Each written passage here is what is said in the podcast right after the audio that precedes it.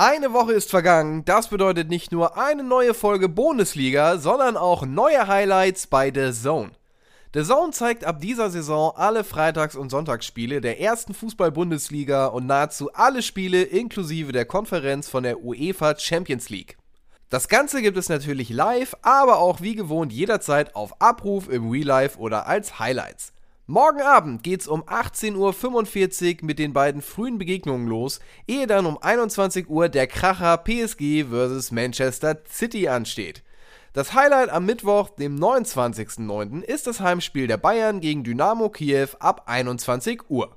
In der Bundesliga geht's am Wochenende mit dem siebten Spieltag weiter. Am Freitagabend, den 1.10., trifft der erste FC Köln auf Gräuter Fürth. Anpfiff ist um 20.30 Uhr live und exklusiv nur auf der Zone. Am Sonntag, den 3.10., zeigt The Zone dann noch drei weitere Partien live und exklusiv. Mainz gegen Union Berlin um 15.30 Uhr, Bayern gegen Frankfurt 17.30 Uhr und Bielefeld gegen Leverkusen um 19.30 Uhr. Wenn ihr also heiß auf Bundesliga, Champions League und zahlreiche weitere europäische Top-Ligen seid, schaut fix mal bei The Zone vorbei. Wenn ihr jetzt schnell seid und das noch bis Ende September tut, viel Zeit ist ja nicht mehr, also hopp hopp, kriegt ihr als Neukunde auf thezone.com sogar noch einen Gratismonat spendiert. Und keine Angst, bei der Zone gibt es keine Tricks oder Knebelverträge, ihr könnt eure Mitgliedschaft monatlich mit wenigen Klicks pausieren oder kündigen. Das war's auch schon wieder, jetzt geht's weiter mit der Bundesliga. Viel Spaß! Moin Moin und hallo, herzlich willkommen zu Bundesliga nahezu live, die Supershow. Heute haben wir fantastische Themen, tolle Gäste. Jetzt geht's los. Bundesliga wird präsentiert von LG OLED Evo. Selbstverständlich war das gelogen. Wir befinden uns aber in einer Zeit, in der der Wahlkampf vorbei ist und jemand muss ja damit weitermachen, Unwahrheiten zu erzählen. Ähm, und deswegen muss ich jetzt ähm, Abbitte leisten. Natürlich haben wir keine coolen Gäste. Wir haben wie immer nur ähm, wir haben Nico, wir haben Tobi, wir haben mich. Eddie ist leider verhindert, ähm, so dass wir im Prinzip sogar das Gegenteil von coolen Gästen haben. Wir sind mich sogar weniger als sonst. Aber hey Leute, nicht direkt abschalten, ja, nicht direkt abschalten. Ähm, bleibt dran, denn wir haben heute eine richtig geile Sendung geplant. Ähm, die Vorlagen dafür hat uns die Bundesliga geliefert, die wie immer ja mit ihrer ähm, mit traditionsreichen Weltklasse tolle Spiele abgeliefert hat. Übertreibe ich gerade? Ja, ein bisschen, ja. Ein bisschen. Nein, ich muss das ein bisschen kompensieren, dass, dass es heute, ähm, dass wir heute nur zu dritt sind. Aber das ist kein Problem. Ähm, wie geht's euch? Möchtest du Bundesliga-Kanzler werden? Oder? Ja, äh, ich, oh. wurde, ich wurde einfach so sozialisiert. Einfach. Okay. Ich habe mir gedacht, so muss das sein. Irgendwie. Und an meinem Küchenfenster ist so ein Wahlplakat gewesen. Ich habe jeden Morgen seit Wochen gucke ich da dieses Wahlplakat an und das hat sich irgendwie manifestiert hm. in mir. Ja. Und wie, wie habt ihr so die Wahl erlebt? Geht's euch gut? Seid ihr geschockt? Seid ihr freudig erregt? Seid ihr ernüchtert? Resigniert? Ich glaube, alles, alles, was du beschrieben hast, gerade immer in so kleinen, kleinen Portionen. Mhm. Dann, ähm, ich will da jetzt nicht zu sehr ins Detail gehen, aber da waren Aussagen dazwischen, wo ich echt in den Fernseher springen wollte, ähm, habe mich über ein paar Sachen gefreut, über ein paar Sachen auch wirklich entsetzt gewesen. Ähm, aber ich glaube, das gehört zu so einer Wahl dazu. Und das größte Problem ist, dass es halt anders als so eine Bundesliga-Saison noch längst nicht entschieden ist, sondern die auf jeden Fall noch ein bisschen länger brauchen werden, um zu wissen, wer am Ende gewonnen hat. Ja, also es ist, finde ich, vergleichbar. Ja, also ist ja der Kanzler, der, Bund, äh, der, der Bundestrainer, ich fast, will immer Bundestrainer, das ist jetzt so in mir drin. Der Bundestrainer wird ja nicht gewählt. Den Kanzler kann man wählen, aber ansonsten von der Relevanz der Position ist das vergleichbar. Mhm. Und deswegen finde ich, ist das schon, Politik und Fußball haben da schon eine gewisse Nähe, auch strukturell und emotional. Man könnte sagen, die CDU, CSU ist nicht mehr stärkste Kraft, will trotzdem Kanzler stellen. Das ist so, wie mhm. wenn äh, der Bundestrainer bei der WM in der Vorrunde rausfliegt und trotzdem das Amt bildet. Ja, genau so ist das. ja. So ist das. Ähm, und damit haben wir die Brücke jetzt zurück ähm, zum Fußball geschlagen und wir legen jetzt auch direkt los. Äh, Respekt ist ja so eine Frage. Ne?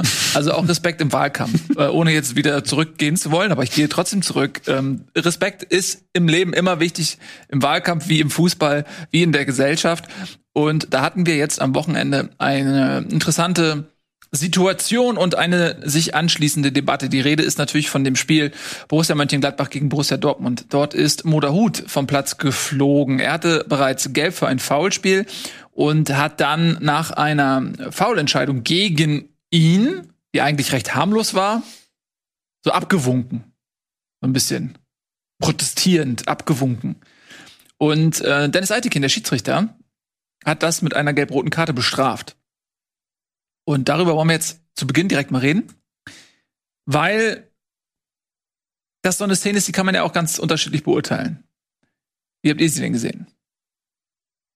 Also das erste, was mir aufgefallen ist, dass äh, von der Konstellation, wo es dann zu, also bis zu der gelb-roten Karte geht, dass Aitikin, glaube ich, nicht bewusst war, dass Dahut schon gelb hatte. Denn es wirkt so, als ob er, nachdem er sich ja vorher über etwas aufgeregt hat, worüber wir sicherlich gleich noch sprechen können, aber dann äh, quasi sofort ein Exempel statuieren wollte und sofort die Karte gezückt hat, um dann festzustellen, dass er damit jetzt ja jemand vom Platz schmeißt. Ich versuche gerade den äh, genauen Wortlaut zu finden des Statements von Aitekin, ähm, wo er, wie, wie er es nachher rechtfertigt hat. Also es war ja so, dass das war eigentlich ein hitziges Spiel. Also ich fand, es war ein hitziges Spiel, aber es war kein übermäßig unfaires Spiel. Also du hattest schon das Gefühl, okay, die Gladbacher und die Dortmunder, die sind sich nicht ganz freundlich. Die Gladbacher wollten ihrem alten Trainer was auswischen, die Dortmunder wollten dagegenhalten, aber es war jetzt nicht so, dass du jetzt hier dieses komplett unfaire Spiel hattest, wo es halt gelb, gelb, gelb und das war nur eine Frage der Zeit, dass man vom Platz fliegt. Das war es ja nicht. Ich weiß nicht, die Interpretation ist ja, ist ja schon gegeben worden von Nico, dass er gar nicht gewusst hat, dass er da schon gelb hat. Man hatte so ein bisschen das Gefühl, man kann es natürlich nicht beweisen, dass er das nicht wusste. Er wird natürlich sagen, na klar, war mir das präsent. So. Na, ich, ich, ich, ich hätte es dadurch begründet, dass er halt hinrennt und sofort zeigt, ohne auch mal eine Sekunde, weil jeder, der normalerweise eine rote Karte oder eine gelb-rote Karte vergibt, denkt in der Sekunde noch einmal kurz darüber nach, es sei denn, es wird jetzt einer von links weggegrätscht und selbst bei einer Notbremse geht er nochmal drei Schritte und denkt über nach. Er hat ja quasi im Rennen schon alle Karten hochgeschmissen. Ähm, das ist, also insofern glaube ich, ist der Interpretationsspielraum da recht dünn, dass er sofort gelb geben wollte. Aber ähm, nichtsdestotrotz, und das ist ja die Brücke, damit du noch ein bisschen weiter suchen kannst, Tobi, für Statement, äh, ist es ja wohl das Gesamtrespekt Problem, das er da angesprochen hat. Und das war für ihn der Grund, glaube ich, auch, genau, ich hab, so eine Reaktion zu machen. Ich habe es jetzt auch gefunden, man kann durchaus sagen, wird er zitiert, dass die gelb-rote Karte einzeln betrachtet zu hart ist. Allerdings ging es mir um etwas anderes. Wir hatten wenige Minuten zuvor eine Szene, wo Guerrero abwinkt. Ich habe dann unmissverständlich erklärt, dass ich dieses Verhalten auf dem Platz nicht dulde. Wir haben auch ein Mindestmaß an Respekt verdient für eindeutige Fouls. Dieses Abwinken wird mittlerweile für selbstverständlich gehalten und dann kam diese Aktion von Dahut, da habe ich auf gelb-rot entschieden. Immer in der Summe war mir das respektlose Abwinken zu viel. Es ist auch nicht nötig, in dieser Situation abzuwinken. Es war ein klares V-Spiel und der hätte es einfach akzeptieren können. Ja, ich glaube auch, ich bin ein bisschen bei Nico. Ich glaube, dass er ungewollt da jetzt ein Thema draus gemacht hat, was aber eigentlich was Gutes ist, dass es debattiert wird, weil alle paar Jahre muss das mal eingenordet werden. Wir führen ja nicht zum ersten Mal diese Respektdiskussion für Schiedsrichter ähm, und dann braucht es mal irgendeine Situation, irgendeinen Knall, wo das wieder diskutiert wird, wo das sensibilisiert wird. Dann geht's ein paar Wochen gut und dann brauchen wir in zwei, drei Jahren spätestens brauchen wir das nächste Mal wieder so ein Exempel.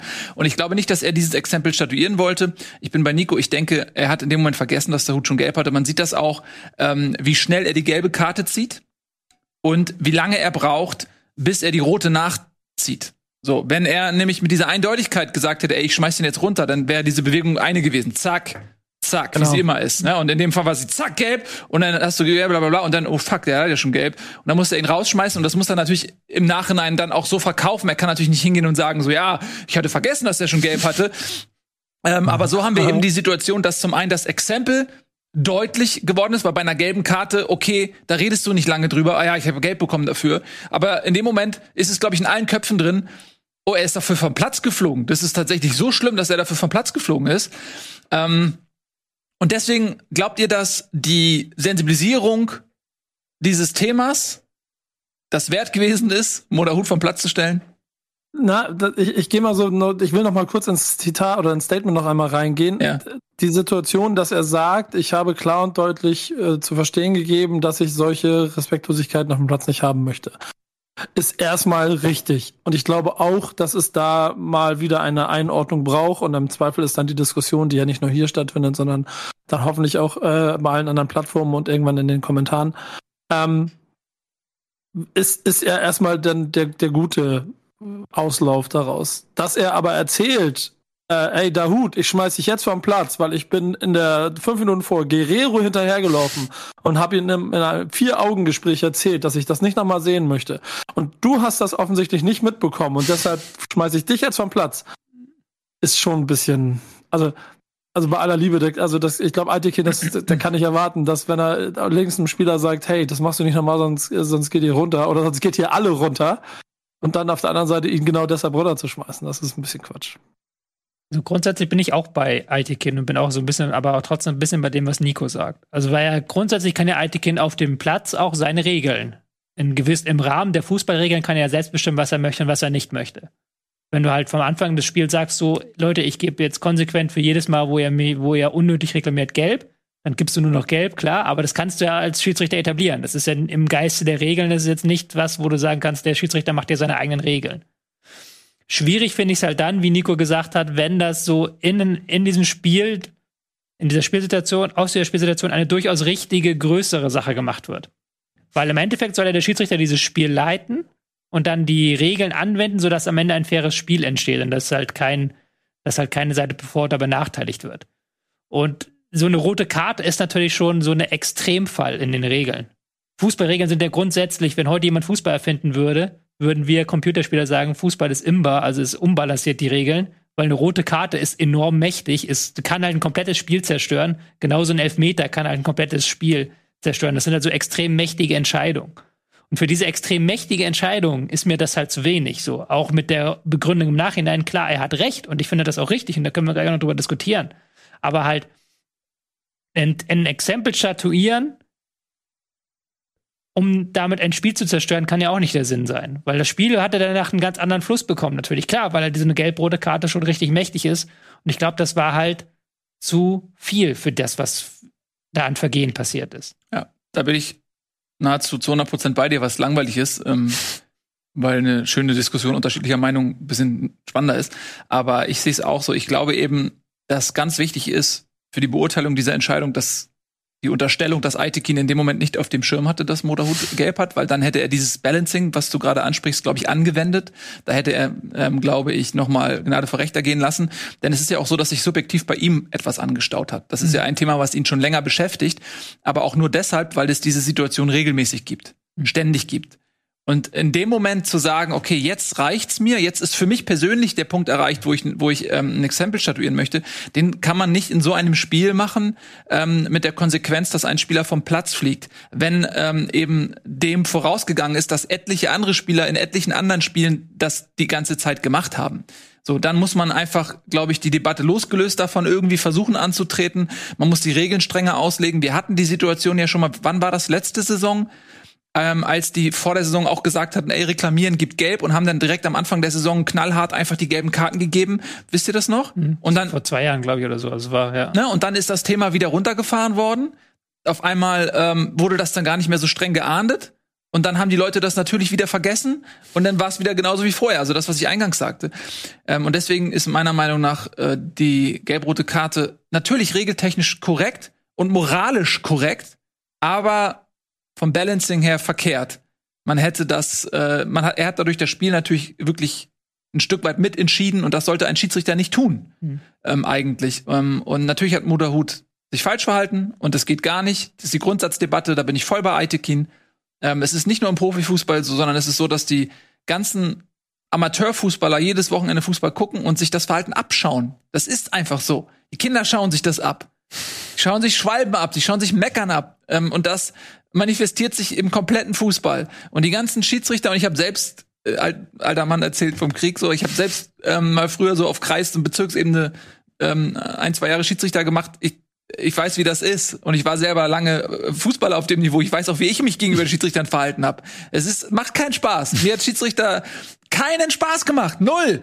ähm, und ich bewundere alle, die das durchziehen. Ähm, deswegen hat mich so schnell aufgehört.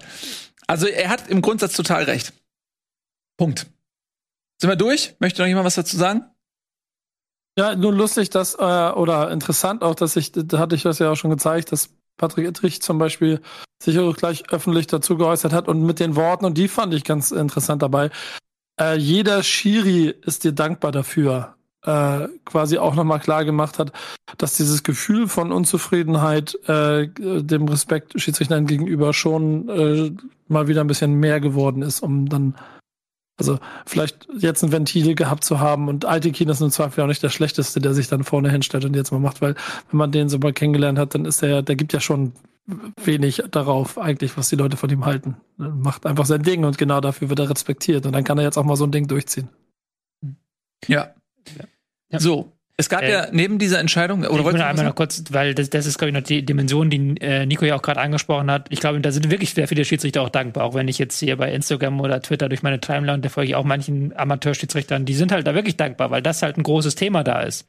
Aber nochmal, ich glaube glaub halt nicht, dass du das auf die Agenda setzen solltest, indem du halt so eine Entscheidung triffst in einem Spiel dann, die dann so eine Folgen hat und die auch, wie du es gesagt hast, ihr habt es ja gesagt, wenn der Guerrero anmeckert, klar, Vielleicht hat der Hut das mitbekommen, vielleicht auch nicht, aber dann kann er nicht für das Vergehen dann der Hut eine gelbe Karte zeigen. Es gibt ja keinen Kollektivstrafe. Versteht ihr, was ich meine? Ja, genau. Du kannst ja nicht einfach sagen, so, ich habe den da jetzt angemerkt, jetzt kriegt der da die gelbe Karte. Ich finde, eine gelbe Karte wäre auch okay gewesen. Nur eine gelbe ja. rote Karte ist ja weil genau dieses Fingerspitzengefühl. Und deswegen, wir haben es jetzt ja mehrfach gesagt, unter der ähm, Annahme, dass er in dem Moment vergessen hatte, dass Moderhut gelb hatte. Er hat der Moderhut war auch der erste, der in der 10 Minute schon gelb bekommen hatte. Das war zu dem Zeitpunkt auch schon wieder eine Weile her. Ähm, das sei jetzt mal einfach unterstellt, sonst glaube ich, hätte er das anders mhm. ähm, vom Fingerspitzengefühl her gelöst. Mhm. Ähm, aber lass uns mal bitte diese Debatte jetzt nutzen, um zum Spiel zu kommen. Denn es gab ja auch noch etwas Sportliches. Mhm. Ähm, und eigentlich klingt Borussia Mönchengladbach gegen Borussia Dortmund ja nach einem absoluten Spitzenspiel. Mhm. Ähm, nun schwächelt die Borussia aus Gladbach ein bisschen, äh, wohingegen Dortmund eigentlich ähm, gut unterwegs war. Ähm, allerdings ging Dortmund mit einer schweren Hypothek ins Spiel. Es fehlten nämlich mit Reus und Haaland ja zwei ganz, ganz wichtige Offensivkräfte und mit Malen und Mukoko hat Dortmund versucht, das zu kompensieren und man musste dann, glaube ich, relativ schnell feststellen, ohne Haaland und ohne Reus in Topform ist Dortmund auch eine etwas andere Mannschaft. Eine schwächere Mannschaft, muss man ganz deutlich so sagen. Weil ähm, die beiden sowohl im Spiel nach vorne total gefehlt haben. Also dieses Beschleunigende, dieses, ähm, wir haben jetzt Ballbesitz, dann kommt der Ball eben zu Reus, der macht mit einem Kontakt und dann hast du ein Tempospielzeug und Haaland geht in die Spitze. Das hat total gefehlt. Ich hatte das Gefühl, es war noch irgendwie stärker auf Bellingham ausgerichtet, der auch einen guten Tag erwischt hat, aber der natürlich dann ein bisschen auf verlorener Flur war. Man hatte nicht mehr ähm, diese, diese Geist, die, äh, den Geisteswitz im Spiel. Es war sehr, mhm. sehr viel ausrechenbarer Ballbesitz. Ähm, es war auch im Pressing tatsächlich drei, zwei, drei Nummern schlechter. Also es war so, dass da auch vorne ein, ähm, ein Reus und ein Haaland auch gefehlt haben. Auch gerade so Reus, der ja auch immer wieder auslöst, immer wieder nachgeht die Wege, der nicht der schnellste ist, aber der es halt immer wieder diesen Weg macht. Da hatte man das Gefühl, irgendwie Malen und Mukoko, das wirkte nicht eingespielt. Und mhm. das ist schon eine herbe, herbe Sache, wenn du halt siehst, okay, Borussia Dortmund ist halt ohne Haaland und auch ohne Reus, aber vor allen Dingen auch ohne Haaland drei Nummern ungefährlich auf dem Weg zum gegnerischen Tor. Macht natürlich auch Sorgen dann, was passiert dann, wenn Haaland mal nicht mehr bei Dortmund ist. Und zeigt auch wiederum, warum sie im Sommer halt auch wahrscheinlich sehr unmoralische Angebote nicht angenommen haben, weil es dann wahrscheinlich in dieser Saison sehr, sehr viel teurer geworden wäre, mhm. ihn zu verkaufen, anstatt halt ihn nächstes Jahr dann erst nur für 75 Millionen zu verkaufen. Mhm. Ja, und es ist halt echt auch schwierig, wenn beide fehlen, ne? weil man muss sagen, Mukoko äh, ist 16 Jahre alt ähm, und der ist unglaublich talentiert, aber der hat jetzt auch noch nicht so viele Profiminuten gesammelt. Ne? Der wird immer mal wieder reingeworfen, wenn das Ergebnis stimmt, aber das kannst du ja auch nicht erwarten, egal wie talentiert jemand ist, der ist 16. Ähm, und ich glaube, der kann gut funktionieren, wenn er in ein funktionierendes System reinkommt und er als Zielspieler irgendwie dann in, in der Kombinationskette bedient wird und er hat einen super Abschluss. Mhm. Aber in Kombination mit Malen, der auch noch gar nicht angekommen ist in Dortmund, mhm. ähm, ist es halt auch umso schwieriger, weil, ja, weil Malen eben zum teilweise auch noch wie ein Fremdkörper wirkt. So. Mhm. Ähm, hattest du eigentlich eine Analyse für dieses Spiel? Ja, ich habe eine Analyse vorbereitet für dieses Spiel. Dann lass uns Spiel. doch mal damit weitermachen, bevor wir jetzt hier anfangen. Muss ich kurz umdenken? Musst du kurz umdenken? Ja, ja. Okay, jetzt, das heißt, ich, ja. ich habe kurz Pause du und kann hier verschwinden. Du bist mal eben, du musst, du musst da auch ja. weg, du bist da gerade im Weg. Geh mal weg da. Ich gehe mal zur Taktikanalyse. Mhm. Und herzlich willkommen zur Tobias Escher Taktikanalyse, präsentiert von mir, Tobias Escher, und diesem wunderschönen LG OLED Evo TV 55G1, der unendlichen Kontrast besitzt, höhere Flächenhelligkeit dank selbstleuchtender Pixel, der OLED-Kontrast ist unendlich besser. Unendlich besser ist auch die Tobias Escher Taktikanalyse. Wir reden heute über das Spiel Gladbach gegen Dortmund, wobei ich da heute eher einen allgemeinen Punkt machen möchte und auf einen allgemeinen formativen Trend hinweisen möchte. Auf eine Formation, die in der Bundesliga sehr viel an Bedeutung gewonnen hat. Vor ein paar Jahren war ja das 5-3-2 so das Standard der Dinge. Wir haben es hier mal aufgezeichnet, die rote Mannschaft, fünf Verteidiger, drei Mittelfeldspieler, zwei Stürmer. Dieses 5-3-2 ist sehr schwer zu bezwingen. Man hat im Zentrum einen sehr starken Korridor. Man sieht das hier sehr gut. Sind 3-3-2. Da kommst du durchs Zentrum kaum durch. Das Problem des 5-3-2 war aber ein Stück weit, dass das Pressing damit nicht so leicht möglich ist. Wir erzeugen hier mal eine Pressing-Situation. Der Ausverteidiger schiebt vor, die Abwehr schiebt nach, auch das Mittelfeld schiebt nach und die Stürmer schieben nach. Man kann zwar hier auf der Seite sehr gut pressen, man hat auch wieder eine sehr hohe Kontrolle über das Zentrum und kann die Passwege ins Zentrum sehr gut zustellen, aber man ist sehr leicht verwundbar mit einer Verlagerung über den Torwart beispielsweise auf den anderen Flügel. Deswegen spielen nur die wenigsten Teams das 5-3-2 wirklich mit einem hohen Pressing. Man kann damit zwar im Mittelfeld sehr gut die, das Zentrum schließen, aber nach vorne pressen, das geht damit kaum. In der vergangenen Saison haben aber die Mainzer zum Beispiel angefangen, mit einer anderen Variante zu experimentieren, mit der man trotzdem, mit der man trotzdem ein hohes Pressing spielen kann. Und zwar erzeugt man aus diesem 5-3-2 durch das Vorschieben eines Mittelfeldspielers ein 3-4-3. Der Sechser füllt dann im Zentrum auf und die Ausverteidiger schieben auch ein Stück weit hoch. Hiermit hat man die Breite des Feldes besser abgedeckt. Man gibt zwar so ein bisschen die Kontrolle über das Zentrum ab, aber man kann den Gegner hochpressen hat der Gegner das Pressing überspielt, kann sich der Achter wieder zurückziehen. Man hat wieder ein sehr kompaktes Zentrum. Das ist eine sehr gute Variante und einer der Hauptgründe auch dafür, warum die Mainzer beispielsweise defensiv so stark sind. Sie können hohes Pressing und tiefes Verschieben mit kompaktem Zentrum. Jetzt hat Borussia Dortmund genau das versucht im Spiel gegen Borussia Mönchengladbach. Manchmal ist der Hut hier auf halblinks rausgeschoben, aber wesentlich häufiger war es der Fall, dass auf der anderen Seite Bellingham rausgeschoben ist und dann hat man aus diesem kompakten 5-3-2 eben versucht, ein sehr hohes 3-4-3 herzustellen, wo man dann sehr hohen Druck ausübt. Nun ist aber Gladbach eine der Mannschaften in der Bundesliga, die sicherlich am schwersten zu pressen sind. Das liegt an der individuellen Qualität der Spieler. Man hat auf der Sechserposition sehr starke Spieler, die den Ball halten können. Deswegen haben die Gladbacher zwar die Ausverteidiger ein Stück weit vorgeschoben, aber die Sechser haben sich immer wieder in die Lücken fallen lassen, haben immer wieder versucht, Bälle zu bekommen. Und dann haben sie damit auch den Druck, die die Dortmunder versucht haben auszulösen, den haben sie abgewiesen. Und zum Beispiel Kone war in diesem Spiel der Spieler, der am häufigsten gepresst wurde in, der, in dem ganzen Spieltag, aber er hat trotzdem kaum Ballverluste erlitten. Das zeigt schon, was für eine starke Leistung er gemacht hat. Also auch der heiße Scheiß in Taktikkreisen muss nicht immer sofort funktionieren. Das hat Dortmund am eigenen Leib zu spüren bekommen am Wochenende. Das war die Tobias Escher Taktikanalyse präsentiert von mir, Tobias Escher, und diesem wunderschönen LG OLED Evo TV 55G1. LG OLED TV sind übrigens die einzigen Fernseher mit einer iSafe-Zertifizierung des TÜVs. Das heißt, ihr braucht euch keine Sorgen machen um meine Augen. Selbst bei längerem Betrachten gibt es keine Schäden für die Augen. Diese Taktikanalyse war hoffentlich auch kein Schaden für die Sendung. Ich kehre jetzt zurück an den Tisch und wir machen weiter mit Bundesliga.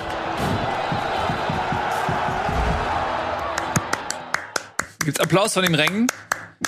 Die Tobias Escher Taktikanalyse mit Tobias Escher. Ja, jetzt bin ich wieder ein Stück weit Tobias Escher. schlauer. Ähm, Achter bin ich wieder, sehr gut. Hi. Achter bin ich wieder. Ja, so, so sagen die Achter, wenn sie zurück ins Mittelfeld fallen nach dem Pressing, äh, sagen, sagen sie dann auch Ach, da bin ich wieder. Ach, da bin ich wieder. Ich muss, ja, ich muss ja sagen, das sind immer die Momente, warum ich gerne hier dabei bin. Und das sind aber auch die Momente, in denen ich Angst davor habe, dass irgendwann Tobias Escher, dass wir ihn irgendwann verlieren und dass er dann bei den großen so Meisterschaften jetzt, ne? steht. Okay, liebe Podcaster, Tobias Escher hat gerade ähm, sein Kaltgetränk umgeschmissen. Und ähm, wie guter Junge wie er ist, lässt das nicht liegen bis zur Werbung in ein paar Minuten, sondern er schrubbelt das direkt selber auf. Finde ich klasse, der Mann packt noch selbst mit an. Ja, ich fand das ähm, aber, sehr interessant. Nils, weißt du was? Was? Ich will da kurz was sagen. Immer. Eben hatte ich noch Angst, dass wir ihn irgendwann an das große Fernsehen verlieren. Ja, jetzt, jetzt nicht mehr. Jetzt nicht mehr gerade. ja. Ach, das, so, das sind die Momente, die du weißt. Bleib, wie du bist. Da. Ich finde auch toll, wie man den einen Schuh noch sieht. Ja, es tut mir leid, aber das, das hätte böse enden können. Das hätte uns ist am Stromkreislauf. Ähm, ja, das genagt. war sehr nah am ja. Stromkreislauf. Vielen Dank, Tobias Escher. Ja. Kannst du bitte die ähm, Taschentücher aus dem Set nehmen? Die stören mich. Was, die Taschentücher? Ja. Mhm, nehmen wir natürlich raus. Selbstverständlich, Tobias Escher nimmt die Taschentücher aus dem Set. Er meinte eigentlich, die auf dem Tisch liegen, glaube ich. Ja, okay, kommen wir gleich wieder. Wir reden derweil über Fußball ähm, und über diese Analyse, weil ich finde, fand es total spannend, aber ich finde auch, dass man, dass da halt immer so ein Schatten drüber liegt über diese Analyse, weil man fragt sich, okay, in dem Moment, wo ein Haaland und Reus spielen, mhm würdest du wahrscheinlich eine andere Taktikanalyse machen. Ja, ähm, ja, vielleicht. Das ist auch immer die Frage. Es geht ja nicht ja. nur mal um die, das System, sondern auch die ausführenden Spieler. Ja. Wobei du dann wieder natürlich sagen kannst, ähm, Borussia Dortmund war es ja klar, dass Haaland und Reus nicht werden spielen können. Und sie haben trotzdem diese Taktik gewählt. Äh, und die Taktik hat nicht funktioniert. Also es ist ja natürlich immer so ein, so ein Zweiklang aus zwei verschiedenen Dingen. So. Mhm. Auf der einen Seite Taktik, auf der anderen Seite äh, ausführende Spieler. Um ich wäre auch sehr gespannt gewesen, was Gladbach dann in der Pause macht. Sie haben dann auf Viererkette umgestellt, was aber auch an mhm. der roten Karte und an dem Rückstand lag. Aber was hätten sie gemacht, wenn sie 11 gegen 11 gewesen wären? Aber es war jetzt nicht das erste Mal, dass Rose in der ersten Halbzeit nicht die beste Taktik gewählt hat, sagen wir es mal mhm. so. Äh, Gladbach ist klar, ist extrem schwer zu pressen, ist so ein Team, das hat vorne relativ wenig Wucht im Strafraum. Ist immer so der, der Klassiker, den du Gladbach raushauen kannst aber dafür sind sie hinten halt so enorm äh, ballstark. So ein Zakaria den Ball abzunehmen, ist ja gar nicht so einfach. Und Kone mhm. hat sich da auch sehr gut eingefügt. Mhm. Insofern. Mit einer Schwalbe vorhin hat er sich auch eingeführt. Ja, gut. Äh, direkt Gelb für bekommen, das war ein bisschen unangenehm. Ja, gut, ja. okay. Aber er hat ansonsten ein starkes Spiel gemacht, ja, nicht? Das stimmt. Ja, ähm, war auch wichtig für Gladbach so ein Erfolg, muss man auch mal sagen. Gladbach ist in einer ziemlichen Krise. Ähm, da fehlt es an einigen auch ein Stück weit an Perspektive, ja, weil ähm, man den Kader nicht verändern kann. Und ähm, ja, jetzt der Trainer auch noch so ein bisschen fremdelt und, und die Mannschaft jetzt nicht die beste Zeit hat, sage ich mal so. Ähm, und wir haben auch letzte Woche drüber gesprochen, ähm, dass man den Eindruck bekommen kann, dass so diese Krise, die ja letztes Jahr dem Trainerwechsel zugeschrieben wurde, doch ein bisschen tiefer geht als eben nur den Abgang von äh, Marco Rose. Ähm, von daher war jetzt äh, für, für Gladbach das ein sehr, sehr wichtiger Sieg, glaube ich, dass sie mit einem positiven Erlebnis jetzt mal ähm, gesegnet werden.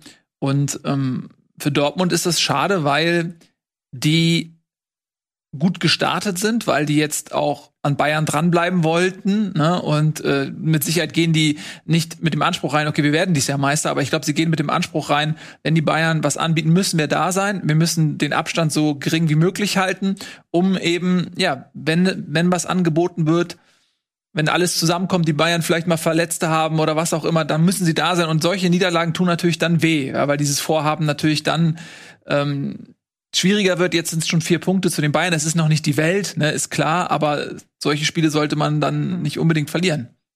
Vor allen Dingen, wenn du guckst, schon zwölf Gegentore, das ist, ist nicht das Wahre. Ich wollte noch zu Gladbach kurz den Takt sagen, dass es ja sehr spannend ist, auch dass sie jetzt gegen die Bayern und gegen Dortmund vier Punkte geholt haben. Ähm, klar, Bayern noch nicht eingespielt am ersten Spieltag, Dortmund jetzt zu zehnt dann, das ist, und ohne Haaland Reus kann mhm. man nicht ganz so werten, aber da fühlen sie sich dann natürlich ein Stück weit wohler, wenn der Gegner sich nicht komplett zurückzieht, ähm, sondern sie auch noch ein bisschen Selbstgestaltungsraum bekommen.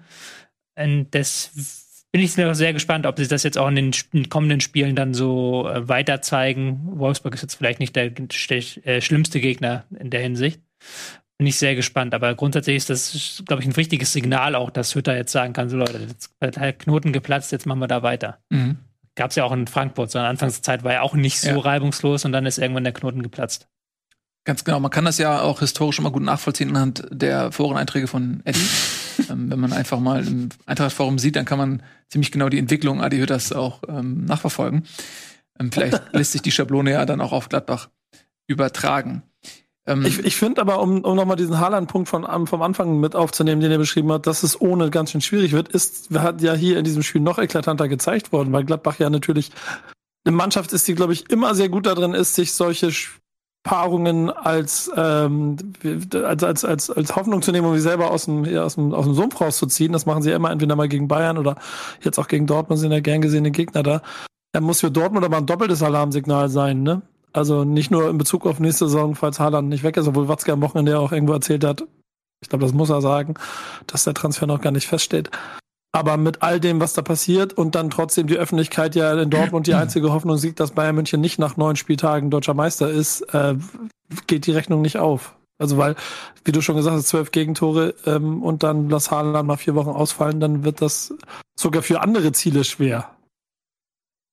Mhm. Ja, auf jeden Fall. Da muss man sicherlich aufpassen. Ähm, hat das wieder gezeigt, dass man doch sehr abhängig ist eben von seinen ähm, Topspielern. Man kann man natürlich gegenhalten. Die Bayern sind auch abhängig von Lewandowski auf einem anderen Niveau.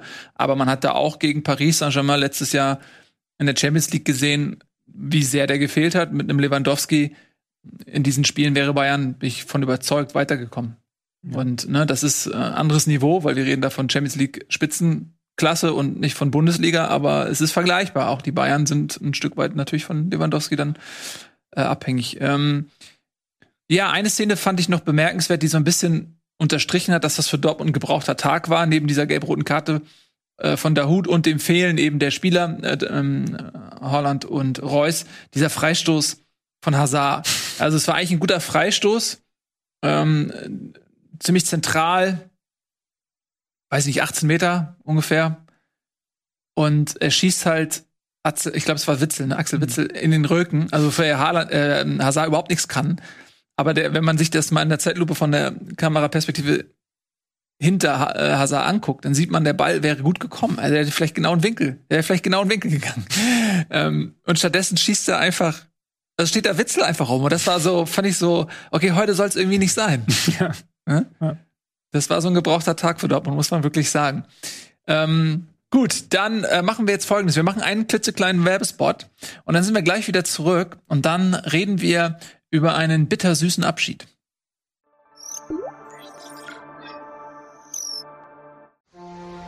Bitburger. Mit bestem Hallertauer und Bitburger Siegelhopfen. Feinherb, frischem Geschmack. So gut kann Bier schmecken. Und deshalb bitte ein Bit.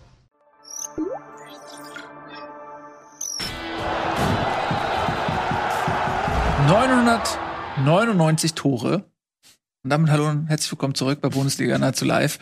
Ähm, hat man im Dreisamstadion gesehen, glaube ich, wenn ich richtig gezählt habe. Ich habe nochmal alle Spiele mir angeguckt und ich habe 999 gezählt ähm, Tore im Dreisamstadion.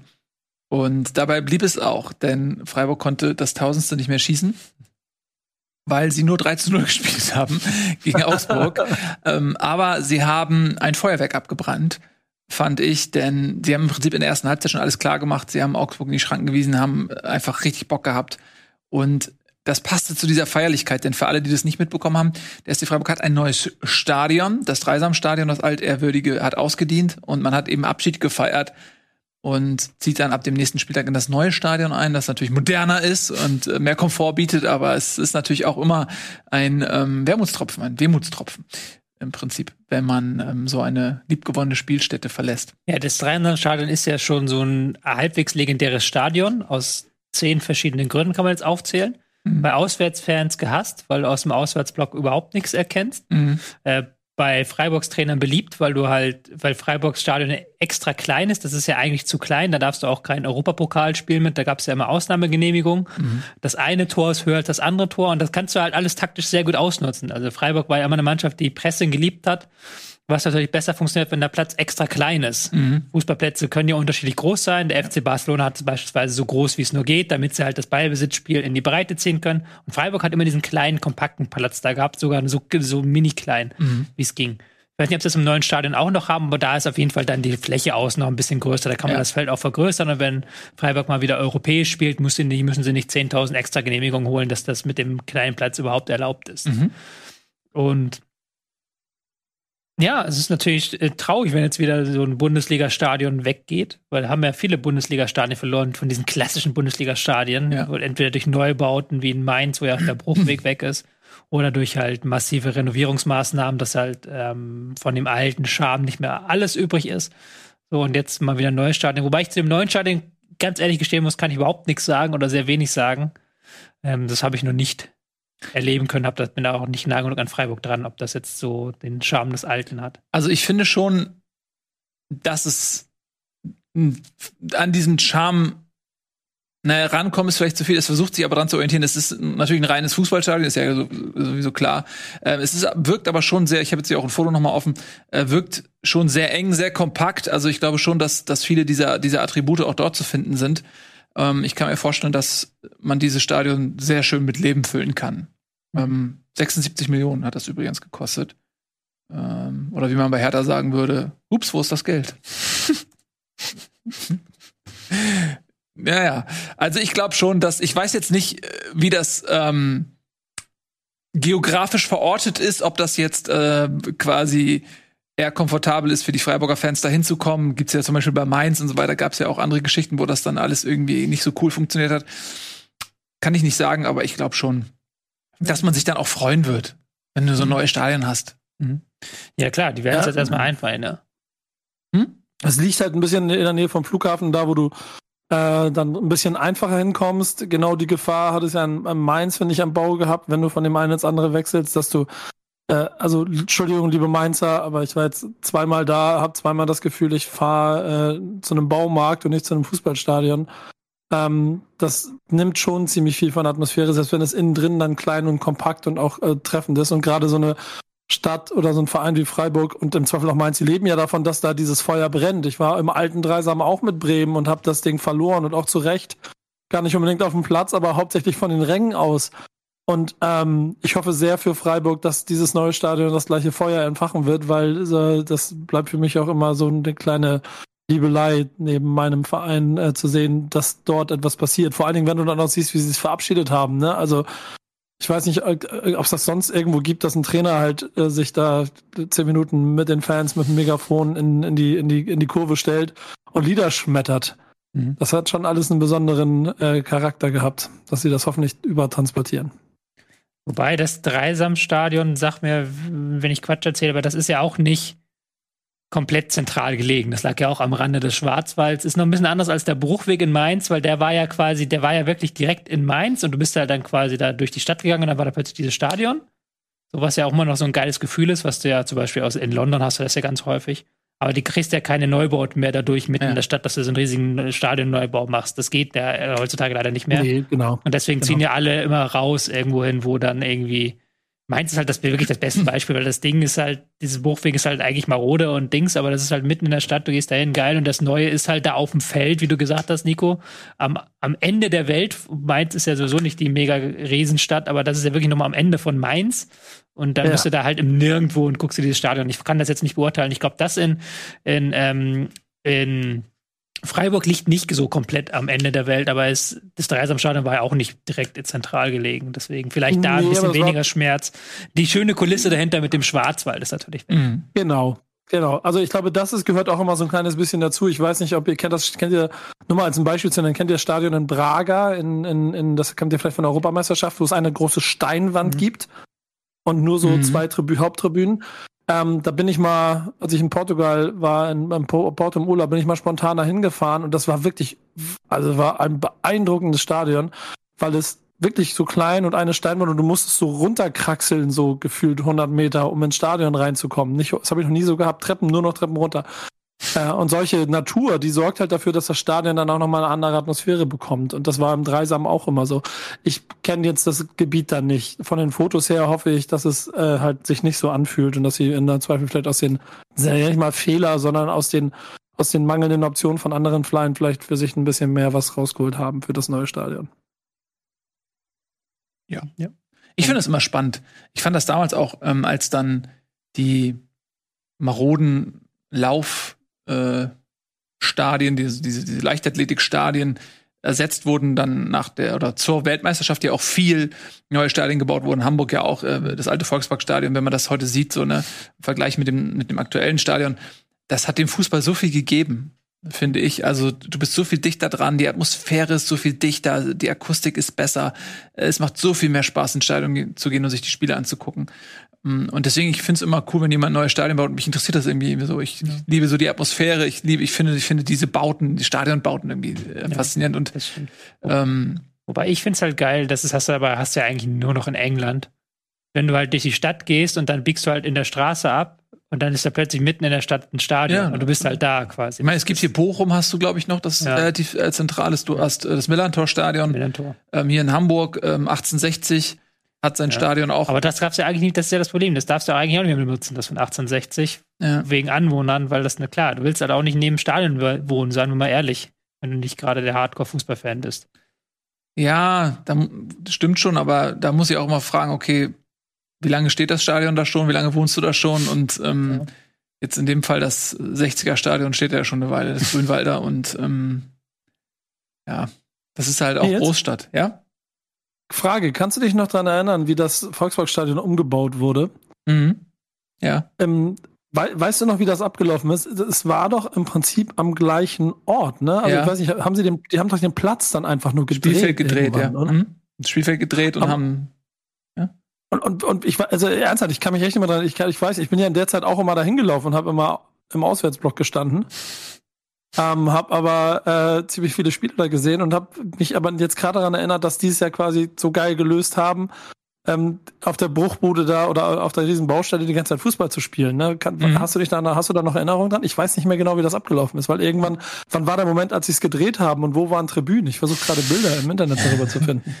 Ja, also so genau habe ich das jetzt auch nicht äh, fotografisch abgespeichert, aber ich weiß einfach noch, dass die halt, dass es halt am selben Platz war. Es gibt ja zwei Möglichkeiten. Entweder du suchst einen neuen Standort oder du baust das alte Stadion um oder auf dem Grundstück des alten Stadions neu. Und dann hast du halt die Situation, dass du ab und zu mal auf einer Baustelle spielst. Das, ja, das war so. Das war total krass. Das war total krass. Ja. Und ehrlicherweise, ähm, de, ne, das Stadion ist halt auch eins der beeindruckendsten, die du in, dieser, in diesem Land hast. Das Volksparkstadion. Ja, selbstverständlich. Absolut. Und es wird nochmal aufgehübscht. Also zur Europameisterschaft 2024, die in Deutschland und auch in Hamburg stattfindet, ähm, wird nochmal ein bisschen was investiert. Bin ich mal gespannt äh, was die da machen. Genau. machen. Aber es wird noch ein bisschen modern, ja. wahrscheinlich einfach nur neue Sitze oder so. Ich habe keine Ahnung. So, ähm, ähm, also Freiburg zieht um mit einer sehr beeindruckenden Leistung, kann man wirklich sagen, sehr energetisch gespielt, haben Augsburg im Prinzip keine wirkliche Chance gelassen und haben dann auch verdient 3 zu 0 gewonnen. Herzlichen Glückwunsch ähm, zum neuen Stadion, zum Sieg und zu Platz 5. Ja, das muss man auch mal sagen. Freiburg ist sehr gut gestartet, punktgleich mit Dortmund. Mhm. Mal gucken, ähm, wie sie mit dem neuen Stadion dann ob sie eher fremdeln, ob genau diese Sachen, die du sagst, äh, Tobi, die sind ja total interessant, ähm, ob sie da sich auch erstmal dran gewöhnen müssen, ob sie vielleicht auch einen Vorteil verlieren, eben dadurch, dass das Spielfeld nicht mehr so komisch ist. Ist natürlich durch die Pandemie jetzt auch so ein Soft Landing, weil du kannst ja nicht gleich wieder, du kommst ja nicht aus dem vollen Stadion ins volle Stadion. Na doch, jetzt ja wieder. Mit 2G ähm, darfst du das Stadion ja voll machen. Auch in Freiburg war das voll am Wochenende? Ich glaube nicht, oder? Also es wirkte schon echt voll. Hm. Ich weiß nicht, ob es ausverkauft war oder ob was die, was die ähm, Auslastungsgrenze war, das weiß ich gerade nicht. Aber auf jeden Fall ist es ja auch in Hamburg ist es jetzt zum Beispiel so, dass die jetzt gegen Nürnberg schon hätten 2G anwenden dürfen, das heißt geimpft oder genesen. Also Freiburg war nicht voll am Wochenende. War nicht voll, okay. Ja, ist ja auch Hamburg das wieder eine eigene Diskussion. das zulässt, glaube ich. Ja. Es ist wieder eine eigene Diskussion, weil da wieder jedes Bundesland was anderes macht. Genau. Ähm, was ich aber eigentlich, worauf ich hinaus wollte, war, dass sie ähm, momentan ja sowieso sehr gefestigt sind, die Freiburger. Also die machen ihr klassisches Spiel wirklich mit aggressivem Pressing, den Gegner do äh, dominieren. Sie haben auch jetzt ein gutes Ballbesitzspiel gezeigt gegen erschreckend, erschreckend passive Augsburger, die ja wirklich nichts angeboten haben und auch nicht mal in der eigenen Hälfte Zugriff bekommen haben. Ich glaube, das war das 2-0, wo Eggestein ja wirklich, mhm. äh, Freiburg über den Ball, Eggestein steht da komplett blank vor der Augsburger Abwehr und kann dann diesen Steckpass spielen. Ja der jetzt auch nicht mal der Mega-Steckpass war, aber Höhler schafft es dann, sich halt mit einem einfachen, einfach einmal Arm raus und dann ist er komplett frei vor dem Tor. Also das war schon erschreckend von Augsburg, aber Freiburg hat halt eine Grundstabilität drin. Haben kaum Veränderungen gemacht. Eggestein fügt sich da langsam ein in dieses Mittelfeld. Das ist schon eine sehr, sehr runde Mannschaft, aber ich würde es jetzt, wie gesagt, nicht überbewerten. Augsburg. Du hast halt wirklich diese Saison drei, vier Teams, die halt richtig, richtig schlecht sind eigentlich, wenn du es halt mal so auf einem Dings betrachtest und sie stehen halt nicht unten, weil wir halt mit Fürth und Bochum zwei Aufsteiger haben, die individuell nicht mit der Liga so richtig mithalten können bisher. Absolut. Ähm, das ist die Gnade, die Augsburg zuteil wird dieses Jahr. Sie haben letztes Jahr schon nicht gut performt, haben dann den Trainer nochmal gewechselt, das hat ihnen einen kleinen Schwung gegeben. Aber auch da muss man sagen, am Ende des Tages fehlt natürlich ein Stück weit Qualität. Ähm, individuell sind sie sicherlich besser als Fürth, besser als Bochum, vielleicht besser als Bielefeld.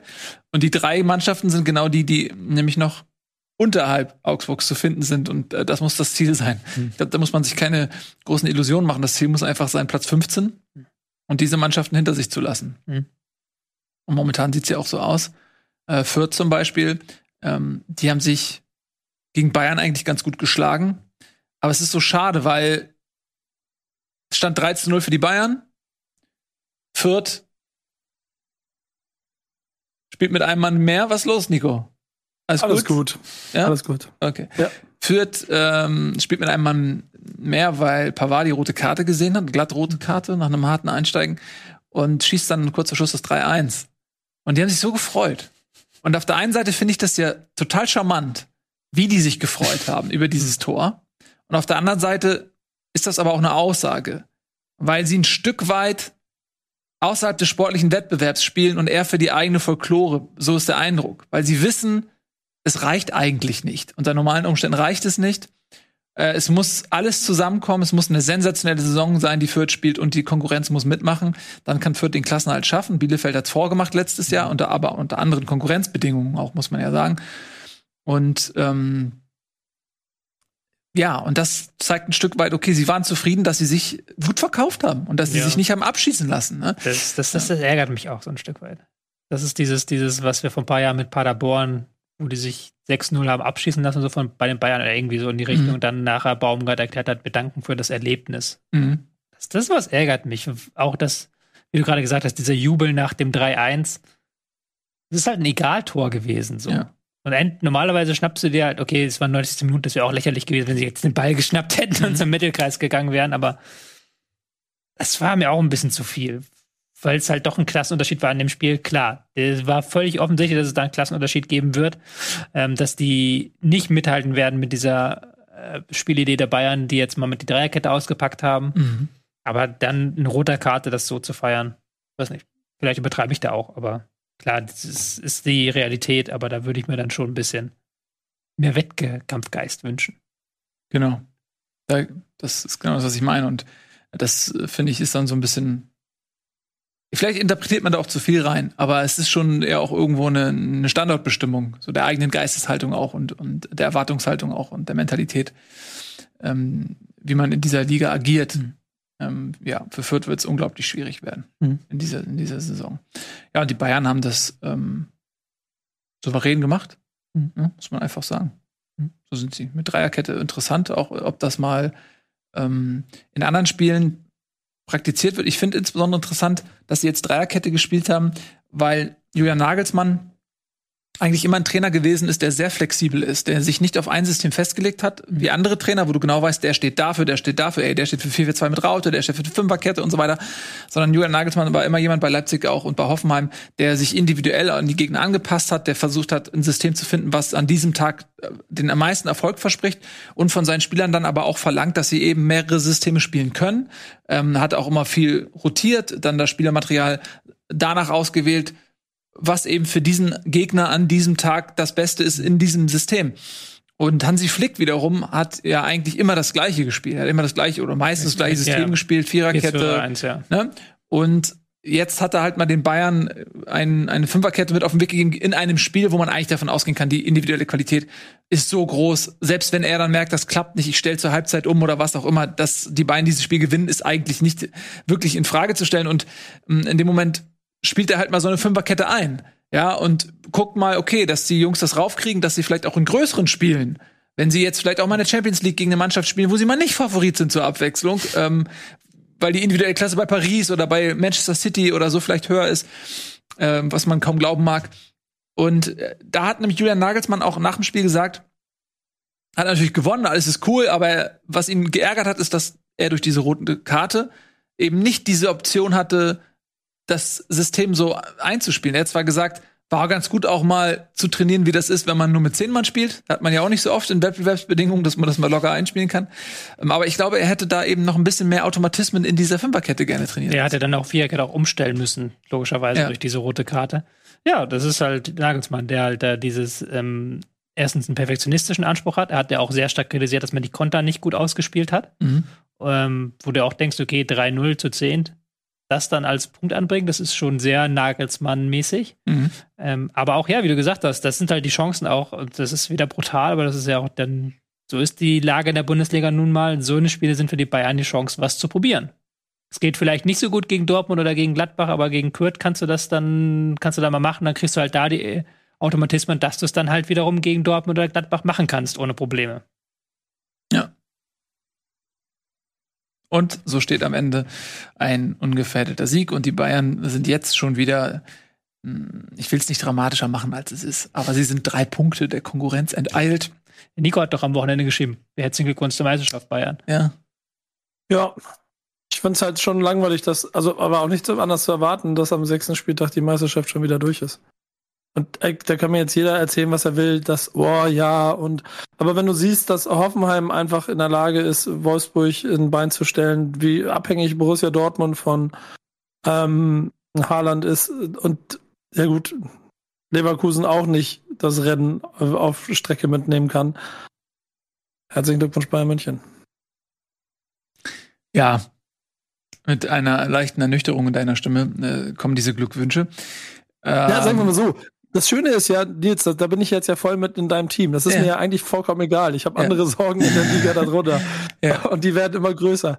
Aber wenn ich dann versuche, mich dafür zu begeistern, und das bin ich jetzt ja, ich bin ja jetzt emotional nicht mehr gebunden, ich versuche mich als Fan des Fußballs in Deutschland für die Bundesliga zu begeistern. Und da haben wir schon vor Wochen, und habe ich schon ein paar Mal euch, glaube ich, auch unter, unter uns erzählt, wie ich mir Samstagskonferenzen angeguckt habe. Und jetzt gucke ich auf die Tabelle am sechsten Spieltag und denke mir, ja moin, okay, ich weiß, wer in die Champions League kommt. Oder sagen wir so, äh, drei von fünf oder zwei von fünf kenne ich schon. Mhm. Ähm, wahrscheinlich sogar drei und so. Und ähm, ja, Bayern München ist durch und, und selbst unten sammelt sich ja das, von dem du jetzt schon weißt. Und also liebe Grüße. Also ich habe, dann muss ich mir jetzt emotional suchen, ob ich Augsburg, Bielefeld, Bochum oder Fürth in der ersten Liga behalten möchte. Ja. Also, also ich würde on. dir natürlich jetzt gerne eine Dosis äh, Optimismus ähm, irgendwie rüberreichen. Das ist kein Pessimismus. Das ist, ist die Frage, ob du eben, ob du, ob du aus der Tabelle und aus der Liga irgendwo so jammern, nächstes Wochenende wieder Bundesliga-Konferenz gucken, 15.30 Naja, Sag's mir äh, jetzt, wenn du es kannst. Ich, also Tobi nein, weiß ich, der muss das beruflich machen. Das ist sein ja, Job. Ich meine, ich sich, will der ja nur der muss sich Union gegen Dings hm? angucken. Und ich will der ja nur beipflichten. Stuttgart ganz gesehen, Tobi? Hm? Entschuldigung, wenn ich dazwischen quatsche die ganze Zeit. Union gegen Bielefeld, nein, habe ich nicht ganz gesehen. Ich Und Bochum Stuttgart komplett? Das habe ich komplett so gesehen. Ja. Das habe ich mir gutes komplett 0 -0. So ein gutes, schönes 0-0. Ja. Klassisches. Ja, es ist, ist, ist, ich würde dir auch gerne widersprechen, aber es ist momentan natürlich schwierig. Nicht? Also vielleicht kommt nochmal die Situation, dass es doch nochmal spannender wird. Ich glaube, wir erleben auch noch vielleicht einen spannenden Abstiegskampf. So, man gibt es wenn du guckst, Tabelle Freiburg 5, Mainz 6 sind ja auch Geschichten, die du erzählen kannst, ähm, auch noch erzählen werden. Jetzt vielleicht, wir haben über Freiburg gesprochen, Mainz bietet es jetzt nicht an. Aber es, ich, mir fällt es ja auch auf, ich muss ja immer die Themen für die Sendung zusammenschreiben. Das lief schon mal einfacher von der Hand, sagen wir es so. Wenn du dann jetzt am Wochenende irgendwie Union Bielefeld 1-0 da kann ich jetzt weder halt irgendwie so ein taktisches Thema oder sportliches Thema für mich machen. Ich kann halt kein Herzensthema machen für Nico. Ich kann jetzt kein Aufregerthema daraus irgendwie basteln. Das läuft halt so mit. Es läuft so mit und äh, ich meine, wir haben jetzt auch in den letzten Wochen das immer mal wieder ähm, thematisiert. Das klingt immer so ein bisschen in Moll gesprochen ähm, und äh, wir wollen natürlich jetzt auch weder euch noch uns selbst irgendwie den Spaß daran nehmen, weil wir sind alle leidenschaftliche Fußballfans, deswegen sitzen wir hier, weil wir diesen Fußball lieben. Aber wir sind natürlich auch eben Teil eines Prozesses, den vielleicht auch viele von euch da draußen irgendwie kennen. Dass du, dass es einfach eine Entwicklung ist, bei der man die eigene emotionale Verbundenheit auch irgendwann mal hinterfragt. Und man macht das aus Gewohnheit, klar, man freut sich einfach drauf, weil das einfach sein Leben lang immer ein Highlight ist. Geil, Konferenz, Fusi gucken, irgendwie, das ist immer so verankert. Ähm, aber ich ertappe mich auch vermehrt dabei und es liegt nicht nur am Fehlen des HSV, denn der ist jetzt ja wirklich schon jetzt im vierten Jahr nicht dabei, ähm, sondern es liegt eben auch an anderen Dingen, dass wenn, wenn du eine Konferenz guckst und, und dann schaust, okay, wer spielt heute eigentlich? Und dann merkst du, es ist eigentlich alles relativ langweilig. Äh, und da ist vielleicht ein Highlightspiel dabei. Ja, also wir hatten jetzt hatten wir Gladbach gegen Dortmund, das war so ein bisschen eigentlich das Highlightspiel, ähm, rein von den Namen betrachtet, jetzt nicht unbedingt, wie es sich dann dargestellt hat, aber da sind vermehrt dann Be Begegnungen auch bei, die eben nicht diese Wertigkeit haben, die nicht diese, die einen nicht emotional äh, so hinterm Ofen hervorholen. Und wenn das immer mehr wird, das ist natürlich dann die Bundesliga als Gesamtkonstrukt verliert natürlich dann dadurch einfach auch ein bisschen an Wert, ja, an gefühltem Wert. Ja. Ähm, von daher ist das auch okay. Und wir haben es oft gesagt, wir haben Meisterschaft, gibt's keinen Wettbewerb mehr. Nur wenn wirklich äh, alles für die Bayern schlecht läuft, was schlecht laufen kann, hast du einen Wettbewerb. Ansonsten gibt es den nicht. Ähm, und Abstiegskampf, das war eigentlich immer das, was noch spannend war in den letzten Jahren. Ne? Äh, Gerade wenn du eben diese Geschichten hattest mit Werder Bremen, ja, oder mit Hertha, ähm, Schalke. So, das waren ja wirklich, wo du wirklich mit, mit offenem Mund zugeguckt hast, so bei diesem Unfall boah. So, und dieses Jahr hast du halt Fürth, Bochum, Bielefeld, Augsburg. Ja, gut, aber da will ich, das will ich noch nicht abschreiben. Ich glaube, da kann noch. Ja, vielleicht rutscht da noch mal ein großer rein. Früh, ja. ja, aber selbst das halte ich dieses Jahr eher für schwierig, weil du bei Bremen und Schalke ist es das Ende einer Entwicklung gewesen, ne, wo du irgendwie ein Stück weit zugucken konntest, wie ein Auto, was in Zeitlupe gegen eine Wand fährt, wo du denkst, fuck, ey, ich, Alter, passiert das gerade wirklich? Ähm, aber äh, dies Jahr, also sowohl bei Fürth als, als, Bochum, als bei genau. Bielefeld, äh, als auch meinetwegen bei Augsburg, das ist ja nichts, wo du sagst, alter Schwede, krass, sondern das ist, ja, ja, passiert. Und, und, und, und und, und wenn du dann einen Schritt weiter gehst und überlegst, okay, welche Mannschaften könnten denn, und da hast du vollkommen recht, Bremen ist immer die Mannschaft gewesen, bei der du jedes Jahr darauf achten musstest, dass sie wahrscheinlich irgendwann wieder im Keller stützen, egal wie sie sich vorher aufstellen. Guckst du weiter, hast du Frankfurt, Stuttgart, Hertha. Ähm, Stuttgart offensichtlich will unten mitmischen. Hertha gibt sehr viel Geld aus, um dabei zu sein, wird dann aber irgendwann einen Trainer rausschmeißen und den nächsten Toren-Trainer kaufen und 25 Millionen Euro in der Winterpause ausgeben und schießt dann zwei Tore mehr als Augsburg und Bielefeld. Und Frankfurt, auch wenn ich äh, in der WhatsApp-Gruppe freundlich darauf hingewiesen habe, dass Bremen mit genau dem gleichen äh, äh, Ergebnissen in der letzten Saison dann am Ende abgestiegen ist, wird auch nichts damit zu tun haben. Ähm, und selbst wenn sie reinrutschen, sind sie auch einfach eine Klasse besser als der Rest, der da rumläuft. Und damit macht es denen auch den Abstiegskampf schwierig. Und verstehe mich auch nicht falsch. Und auch, Leute, ich, ich will ja auch nicht die Liga irgendwie ähm, damit automatisch jetzt hier äh, an Haken hängen. Ich glaube also nur, dass mir diese Saison noch mehr offensichtlich wird, wo das, woran es krankt. Und ich, ich mag deswegen auch Nils Ideen, der ja immer mal wieder versucht, uns hier von der, von dieser, oh, was, wie hast du es genannt? Diese Liga da international, wo sich die Mannschaften vereinen meinst, sollen. Meinst um du die Super, äh, ach so, du meinst ja, genau, die Super League, deine die ich mir ausgedacht hatte, oder was? Ja, genau, genau. Ich glaube, ich glaube, diese, diese Nils ja. Bohmhoff-Idee, das, ja. ist, das ist die, die Bundesliga retten könnte in meinen Augen. Ja. Wir müssen aber jetzt auch ein bisschen aufpassen, dass wir nach sechs Spieltagen nicht zu sehr verallgemeinern. Du weißt ja in wirklich nicht. Boah, das, ach, Nein, Tobi. Ja, ich bin Spaßbremse, aber du weißt, es kann, kann, ja noch viel passieren, so, wenn in dem Fall bist du das Gegenteil. In dem Fall versuchst du nämlich uns doch den Spaß mal wieder rauszuholen aus der du bist Kiste. Der Spaßsucher ja, gerade, nicht der Spaß. Spaß genau. Ja, aber ja. Du, du, es gibt ja das Problem ist momentan, es fehlen mir so die Geschichten so in der Bundesliga. Genau. Es, es plätschert so vor sich hin, ja. dann spielt Union gegen Bielefeld, die machen in der letzten Minute ein Tor und ich weiß aber nicht so richtig, warum ist das jetzt relevant. So. Das kann ja vielleicht aber auch noch passieren im Laufe der Saison, weißt ja nicht wenn nachher Köln und Union plötzlich um Europa spielen oder sowas. Mhm. So, das können ja also alles Sachen, die noch möglich sind. Aber momentan fehlt also ein Stück weit das Aufregerpotenzial, weil halt gefühlt geht es um sehr wenig. Weil, wie gesagt, Bayern ist vorne jetzt schon drei Punkte Vorsprung, hinten Bochum führt. Es ist halt so, wie du es erwartet hast, und du denkst dir, okay, so. Es fehlt noch der, ja, wow. Das kommt vielleicht noch, aber das momentan ist es halt so, ja, es läuft so vor sich hin. Ja, es fehlen, es fehlen diese Geschichten. Fußball ist ja auch nur wie Wrestling in den 90ern, ja. Ähm, oder auch wie vielleicht heute, ich guck's ja nicht mehr, aber da werden sich ja auch coole Storylines ausgedacht, ähm, denen du dann mitfiebern kannst. Und ja. Das fehlt natürlich, ich finde, eine gute, eine gute Story, die die Bundesliga geschrieben hat, ist zum Beispiel wirklich Köln. So. Die ähm, zum einen natürlich Traditionsclubs sind, aber die letztes Jahr so dicht vom Abstieg standen, die einen wirklich auch ewig lange einfach elendigen Fußball gespielt haben, der wirklich zum Zuschauen einfach auch gar keinen Spaß gemacht hat. Und es ging immer nur darum, am Leben zu bleiben. Ja, es, ich kenne es ja auch äh, aus, aus HSV-Sicht, wenn du emotional involviert bist und kriegst dann jahrelang dieses Elend serviert und äh, du hängst da mit einem Auge am rostigen Nagel äh, und hoffst, dass es so bleibt, damit du nicht die Klippe runterstürzt. Und so muss sich das ja als Köln-Fan auch angefühlt haben. Und dann kommt da einfach so ein Steffen Baumgart um die Ecke und krempelt das um.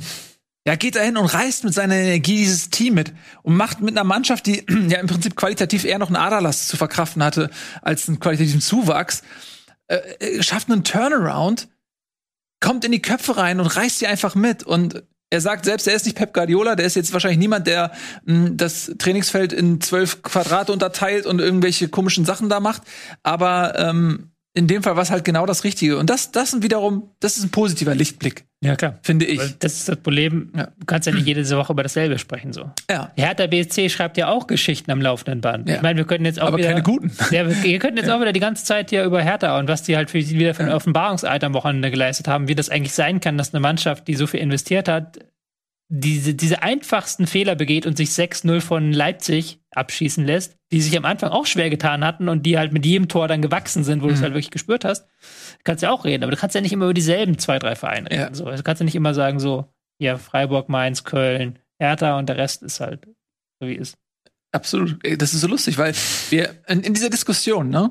Wir tanzen so, wir behalten so einen natürlichen Diskussionsabstand, damit überhaupt eine Diskussion zustande kommt. Aber eben warst du noch derjenige, der positiv, der ja, sagt, ja, und nein, schwupps, jetzt bist du hier. Ja, es ist so halb halb. Ja. Hat ja für beides Argumente. So, ne? ja, ich, ja, genau. ich will ja auch, das ist das Problem, ich will ja auch nicht, ich will ja auch, weil man dann eigentlich nur so, wie er es ja tut, so eine Super League in die Hand redet. So, wenn man sagt so, ja, Bochum, Fürth, Bielefeld, die sind langweilig, die gehören nicht in die Bundesliga, aber die haben sich sportlich dafür qualifiziert. Und sagen wir, es ist Schalke, HSV, Werder, die gefühlt in die Bundesliga äh, gehören, die sind denn nicht, nicht in der Bundesliga, weil Fürth, Bochum, Bielefeld sich da reingekauft hätten.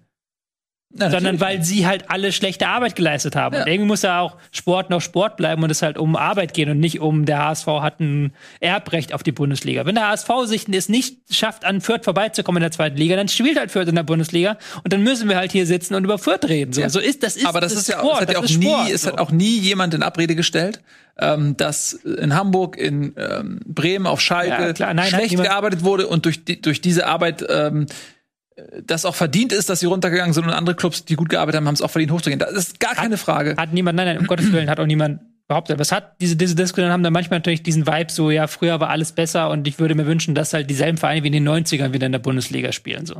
Wo ja, du ja auch denkst, aber das ist falsch Sport. Es gibt halt Leute, Vereine, die halt dann gut arbeiten, wie Mainz und wie Freiburg, die halt seit Jahren in der Bundesliga sind, weil sie es sich halt erarbeitet haben. Und es gibt Vereine, die schlecht arbeiten, dann gibt's halt immer einen Wechsel und einen Wandel. Absolut. Und das ist auch völlig korrekt. Das muss auch so sein, weil es eben Teil des Wettbewerbs ist. Man will ja auch nicht eine Liga haben ohne Auf- und Abstiege. Das ist ja dann ne? eine Super League. Genau, das wäre eine Super League. Das wäre aber auch eine amerikanische Sportart oder das wäre lange Zeit Eishockey. Da ist jetzt wieder eingeführt worden, dass man Auf- und Abstiege hat. Aber auch in der DL gab es das ja nicht. Und äh, diese aber Geschichten, die mit dem Abstieg und dem Aufstieg verbunden sind, die will man ja auch nicht missen. Ne, also da, ja. was gibt es da in den letzten Jahr, Jahrzehnten für, für krasse Geschichten, auch allein bei Auf- und Abstiegen? So, ne? Aber es kann doch nicht sein, dass das das Einzige ist, was dich noch so an diesem Sport sportlich daran festhält. Und ähm, ehrlicherweise bin ich ein riesengroßer Freund von diesem, genau diesen Abschiedskämpfen, auch wenn sie mich hart getroffen haben in den letzten Jahren. Und trotzdem, weil du das amerikanische Modell als Beispiel dafür genannt hast, geht, sind, gewinnen diese Ligen und werden gesünder und äh, übernehmen irgendwie auch inhaltlich, also die, die, die also die NFL wird, wird immer populärer, die äh, auf der ganzen Welt und nicht nur jetzt hier in Deutschland, in ganz Europa. Da, wo halt auch äh, du eine Faszination und irgendwie eine Verbindung zu Teams haben wollen willst, funktioniert es trotzdem über diese 1000 Kilometer Unterschied. Ähm, und eine Bundesliga, da bin ich vollkommen bei dir, Tobi, die ähm, durch, ist nun mal die Spitze der Liga und die ist dann auch der Platz, wo Bochum, Fürth, Bielefeld, Augsburg sein müssen, weil sie besser gearbeitet haben als der Rest. So. Du kannst aber diese, trotzdem diese Lücke nicht schließen, dass bei Kaiserslautern gegen Waldhof Mannheim einfach in der dritten Liga in einem Derby fünfmal so viel Emotionen drinsteckt wie bei Bielefeld gegen Fürth. Ja, das ist so. Ne? Man darf es ja auch nicht äh, ignorieren. Äh, natürlich hat ein Verein, ein kleiner Verein, den gleichen Respekt und die gleiche mediale Aufmerksamkeit verdient, wie größere Vereine einfach auch, um überhaupt die Chance zu haben, ranzukommen. Weil Fans sind ja auch über lange Zeit entstanden. So, ähm, der HSV oder Bremen oder Schalke, die sind ja nicht einfach nur deshalb interessant, weil sie irgendwie für immer groß, weil sie schon immer groß waren, sondern das haben die sich ja auch erarbeitet. Also du kannst ja immer genau gucken, in welchen Perioden haben, haben ähm, Vereine Fans dazu gewonnen. Ja, beim HSV waren es die großen Zeiten in den 80ern oder Ende der 70er oder so. Ähm, die Bayern haben auch nicht immer volle Hütte gehabt. Also die Bayern haben in ihrem Olympiastadion auch zeitweise ähm, versucht, äh, irgendwie Karten zu verschenken, damit da nicht nur 12.000 Leute im Olympiastadion sitzen. Also es war ja nicht immer so wie es jetzt ist. Ne? Also das äh, und man muss natürlich auch anderen Vereinen die Möglichkeit geben, dass vielleicht mal äh, wenn Kinder irgendwie Fußball gucken äh, und dann gefallen ihnen die grünen Trikots von Fürth oder so, dann werden sie vielleicht Fürth-Fans. Na, ist ja so, manchmal sind das so banale Gründe wie, als Kinder mir die Trikots gefallen oder was. Das ist äh, keine Ahnung. Sie müssen ja auch die Chance bekommen, ähm, äh, größer zu werden und zu wachsen. Aber ähm, der Status quo ist eben der, dass viele große Vereine eben nicht mehr in der Bundesliga spielen und dadurch natürlich einfach viel Emotionalität aus der Liga rausgeblutet sind. Das ist ja einfach ein Fakt, viel, viel Faninteresse ähm, und äh, zu alleroberst steht eben, und das ist, sagen wir auch ja immer wieder auch in dieser Sendung, dass einfach der Wettbewerb in der Spitze mhm. leider auch nicht mehr gegeben ist.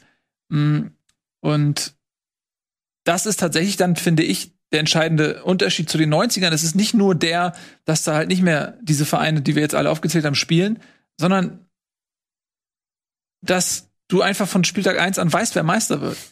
Nochmal, wir sagen es immer wieder in den 90ern, fünf, sechs verschiedene Meister in einem Jahrzehnt, fünf, sechs verschiedene Vereine, die in einem Jahrzehnt Meister werden. Und jetzt haben wir zehn Jahre denselben Meister.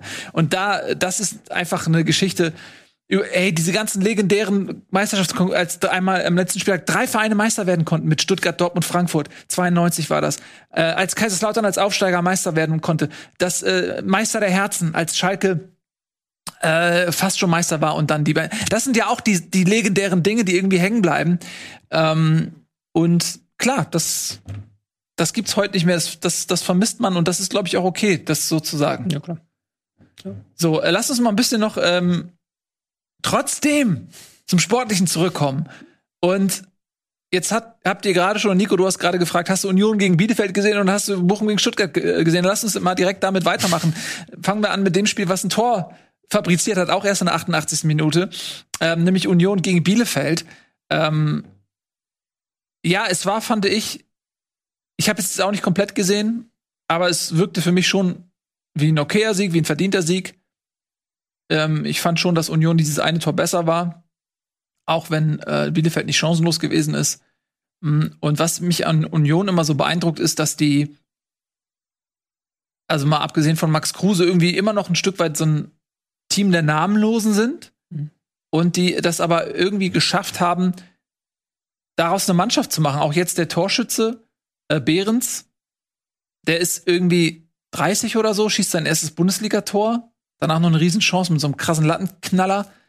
Ähm, wo man sich fragt, wer ist das eigentlich? Würde der in irgendeiner anderen Mannschaft funktionieren und Tore schießen? So kannst du dir vorstellen, dass Werder Bremen so jemanden wie Behrens aufstellt und dann funktioniert der einfach. Keine Ahnung, ich weiß nicht, was sie machen, aber es beeindruckt mich zutiefst, dass das bei Union irgendwie funktioniert. Ja, Best of Dropouts, so Spieler von anderen Teams, die halt irgendwie so durchs mhm. Raster gefallen sind, die sie aufgefangen haben und Best of zweite Liga auch. Da haben mhm. sie auch mal so Spieler, wo du dir denkst, wenn du zweite Liga ein bisschen verfolgst, ja, die sind gut. Wieso hat die niemand anders auf dem Schirm? Wieso mhm. landen die ausgerechnet bei Union so? Und äh, ja, das hast du auch am Wochenende wieder ein Stück weit erlebt. Punkt. Das ist aber zum Beispiel auch genauso eine Mannschaft, bei der äh, dieses Verhältnis aus, die arbeiten gut, die machen ziemlich viel von dem richtig, was andere falsch machen, mit äh, gutem Auge hoffen, haben offensichtlich ja auch, und das ist ähm, ja, vielleicht auch etwas, was an anderen Stellen oft unterschätzt wird, diese, diese, diese menschliche, zwischenmenschliche und charakterliche Ebene im Team und äh, auch im Team drumherum, glaube ich, ganz gut im Griff. Und dazu noch Fans, die eine gewisse Begeisterung mhm. ausleben können, so dass sie dann ja noch wieder eine Sympathie äh, Karte ziehen können, zumindest bei einigen, inklusive also in dem Fall ja noch zusätzlich mit dem kleinen Kampf gegen Hertha BSC Berlin um die Nummer eins in der Stadt.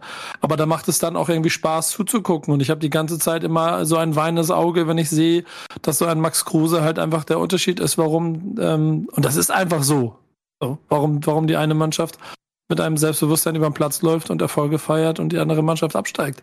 Wobei, das ist meine, ähm, das ist meine einzige These zu Union Berlin. Ähm, dass Kruse nicht halb so wichtig ist, wie er getan wird. Ich finde, der ist gar nicht, der ist, und das Team ist ja nicht so wie bei Werder, da war das Team ja komplett um ihn rumgebaut er hatte da alle Freiheiten. Das hat er ja da gar nicht, da muss er sich mhm. ja auch einfügen. Und ich mhm. finde halt, die leben halt eher so auch vom Spiel über die Außen und ähm, Trimmel, klar, da saß mal auf der Bank, aber hat jetzt wieder ein richtig gutes Spiel gemacht, wo er wieder zurückkam. So.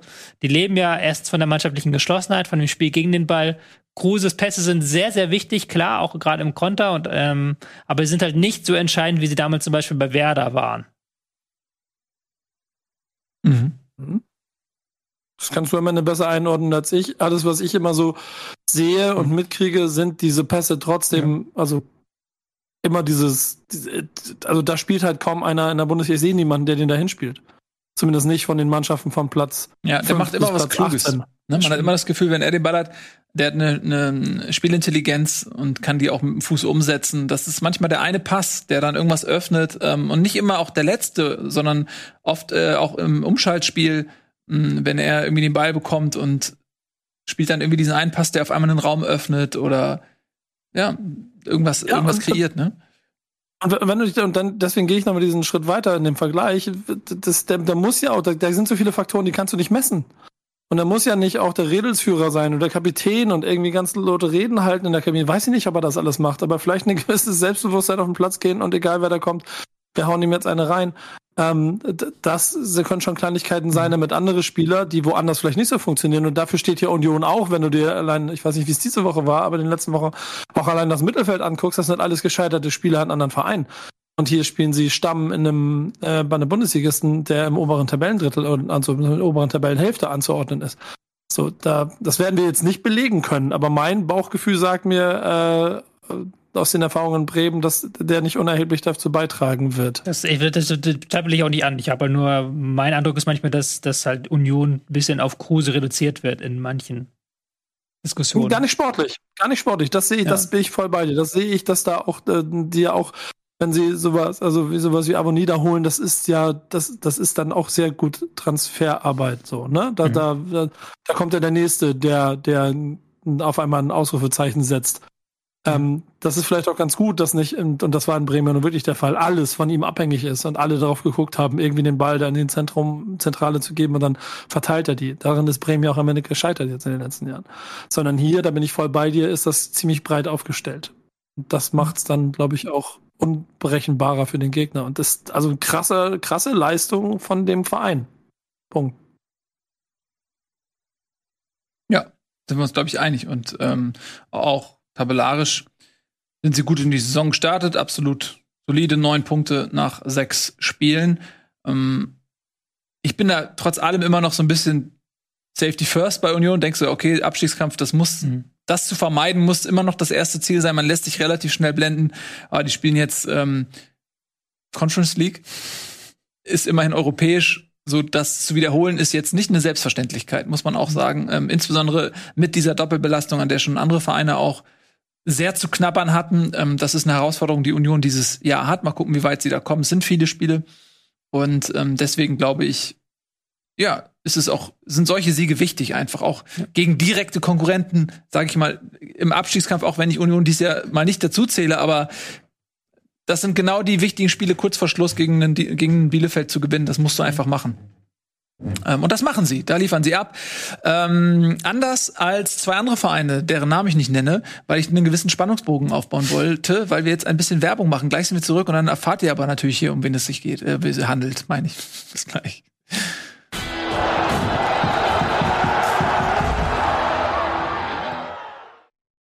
Bundesliga wird präsentiert von LG OLED Evo. Herzlich willkommen zurück. Bundesliga nahezu live. Da sind wir wieder, meine Damen und Herren. Äh, gerade habe ich vor der Werbepause einen kühnen Teaser, eine kühne, Ankündigung rausgehauen. Ähm, die Rede war natürlich, ihr habt geahnt, von Bochum und Stuttgart. Ja? Ein auch ein Traditionsduell, muss man sagen. Bochum ist schon auch ein Traditionsverein und äh, Stuttgart auch. Also das ist eine Partie, die man auch in den 90ern mhm. hätte sehen können, ohne weiteres. Und sie hätte damals auch vielleicht 0-0 enden können, so wie heute. Es war ähm, ein Spiel, bei dem man, wenn man, sagen wir mal, ein bisschen schläfrig in den Tag gestartet ist, nehmen wir mal an, man ist vielleicht zu früh aufgestanden, hat die ganze Zeit so eine leicht bleiernde Müdigkeit an den Augenlidern und dann guckt man sich Bochum gegen Stuttgart an, kann man niemandem mit einem Vorwurf machen, wenn man dann leicht wegnickt, so, dass man so leicht so und dann eventuell auch sagt, okay, ich gebe mich dem Schlaf hin. Er zieht mich und ich lasse mich ziehen und ich verpasse das Spiel, weil ich eingeschlafen bin. Das könnte man jemandem in dieser Situation nicht übel nehmen. Ähm, es gab einen Aufreger, das vermeintliche 1 zu 0 ähm, des VfB Stuttgart, was nämlich aberkannt wurde, weil ähm, der Mavropanos den Ball vorab irgendwie so hier so knapp unterhalb der T-Shirt-Linie so gestoppt hat das Wort T-Shirt-Linie ist so bescheuert. Ja, ist ja nicht von uns, ja. ja. Weil die T-Shirt-Linie, muss man nochmal erklären, die ist hier oben. Also das hat nichts mit dem T-Shirt zu tun. Also, also das beginnt, ja. beginnt nicht quasi. Je nachdem, wie du dein T-Shirt trägst. Also, ja, je nachdem, also, T-Shirt, aber das, das kannst halt schon hier oben kann halt auch ein Handspiel sein. Und da, da ja. trage ich normalerweise ein T-Shirt. Ich weiß nicht, wie es bei dir ist, Nico. Ja. Oder läufst du ja, nur mit. Hochgekrempelt, hochgekrempelt, ein bisschen sommerlich und so. Ja, so mit Muskelshirt oder so mit Muskelshirt. Ich würde sagen, muss eigentlich Unterhemdlinie sein, oder? Nee, nee, nicht Muskelshirt, schon so, schon, das ist, die lässt ein bisschen hochkrempeln, nicht so lange Ärmchen da immer. Aber es ist ja kein offizieller Begriff, sondern das ist ja einfach, soll das vereinfachen, aber es vereinfacht das nicht, es verkompliziert das eher. Es gibt den Leuten einen falschen Eindruck, dass das hier kein Handspiel ist, aber es war ein Handspiel, mhm. ein strafbares. Kann man wieder diskutieren, halt diese Regel mit dem, es darf gar keine Hand vor dem Tor vorausgehen, ja. damit es. Ja, aber ich finde, es war eine vertretbare Entscheidung. Nach den Regeln war sie richtig. Ja. Und dementsprechend ist das Spiel dann ohne Tore geblieben, was ein bisschen schade ist, weil manchmal ist ja ein so ein Tor dann ausschlaggebend dafür, dass ein weiteres fällt auf der einen oder auf der anderen Seite, weil natürlich sich ein bisschen was verändert in der Statik. In dem Fall hätte Bochum ein bisschen mehr machen müssen offensiv. So ist es dann am Ende beim ähm, 0 zu 0 geblieben und mir fällt es jetzt auch schwer zu sagen, oh, da hat die Mannschaft aber Pech gehabt, weil sie hat so viel irgendwie investiert. Bochum hatte tatsächlich 15 Torschüsse, ähm, acht nur bei Stuttgart, aber das sagt ja auch immer nicht so viel über die Qualität auf. Es ist eine Statistik. Bei FIFA ist es oft, bei, du kannst bei FIFA fünfmal gegen die Latte schießen und hast null Torschüsse. Ich, deswegen bin ich mir immer nicht ganz sicher, wie die Statistik so funktioniert. Hm? Das ist auch immer die äh, spannende Frage, ob ein Lattentreffer ein Torschuss ist. Es gibt ja einerseits Schüsse, also Schüsse irgendwas, was in Richtung Tor geht, oder ja. es gibt halt Torschüsse, die aufs Tor gehen. Weil Latte ist ja eigentlich nicht aufs Tor. Dabei war ja nicht drin, sondern ist vom Latte wieder weg. Soll es eine eigene Kategorie geben? Ist auch egal. Also du kannst ja nicht näher an ein Tor kommen, ja. als das Lattengehäuse ich jetzt auch treffen. gar nicht jetzt hier in der Breite diskutieren. Es war halt ein Spiel, wo beide Mannschaften aus einem Negativerlebnis gekommen sind. Das 0-7 von Bochum, ähm, ganz klar angenockt, aber auch Stuttgart beim 1 3 gegen 10 Leverkusener, da haben mhm. sie sich auch nicht mit rumgekleckert und beide wollten halt ein Zeichen zeigen. Ich hatte das Gefühl, dass Bochum in der ersten Halbzeit noch mehr von diesem Zeichen gezeigt hat, dass sie einfach früher raufgegangen sind, griffiger waren, dass sie gezeigt haben, wir wollen hier mitspielen, wir mhm. wollen uns nicht nur hinten reinstellen. Das war, glaube ich, ein gutes Signal. In der zweiten Halbzeit war dann Stuttgart besser, nachdem sie von 4-3-3 auf Raute umgestellt haben. Da hatten sie dann das Zentrum sehr gut unter Kontrolle. Aber war jetzt von beiden nicht das größte mhm. Ding. Ich würde gerne mal eine Frage stellen. Ja. Ähm, wir haben bei, jetzt haben wir gerade gesprochen, Union gegen Bielefeld. Ja. Ne, da hatten wir äh, bei beiden Vereinen über 120 Kilometer Laufleistung.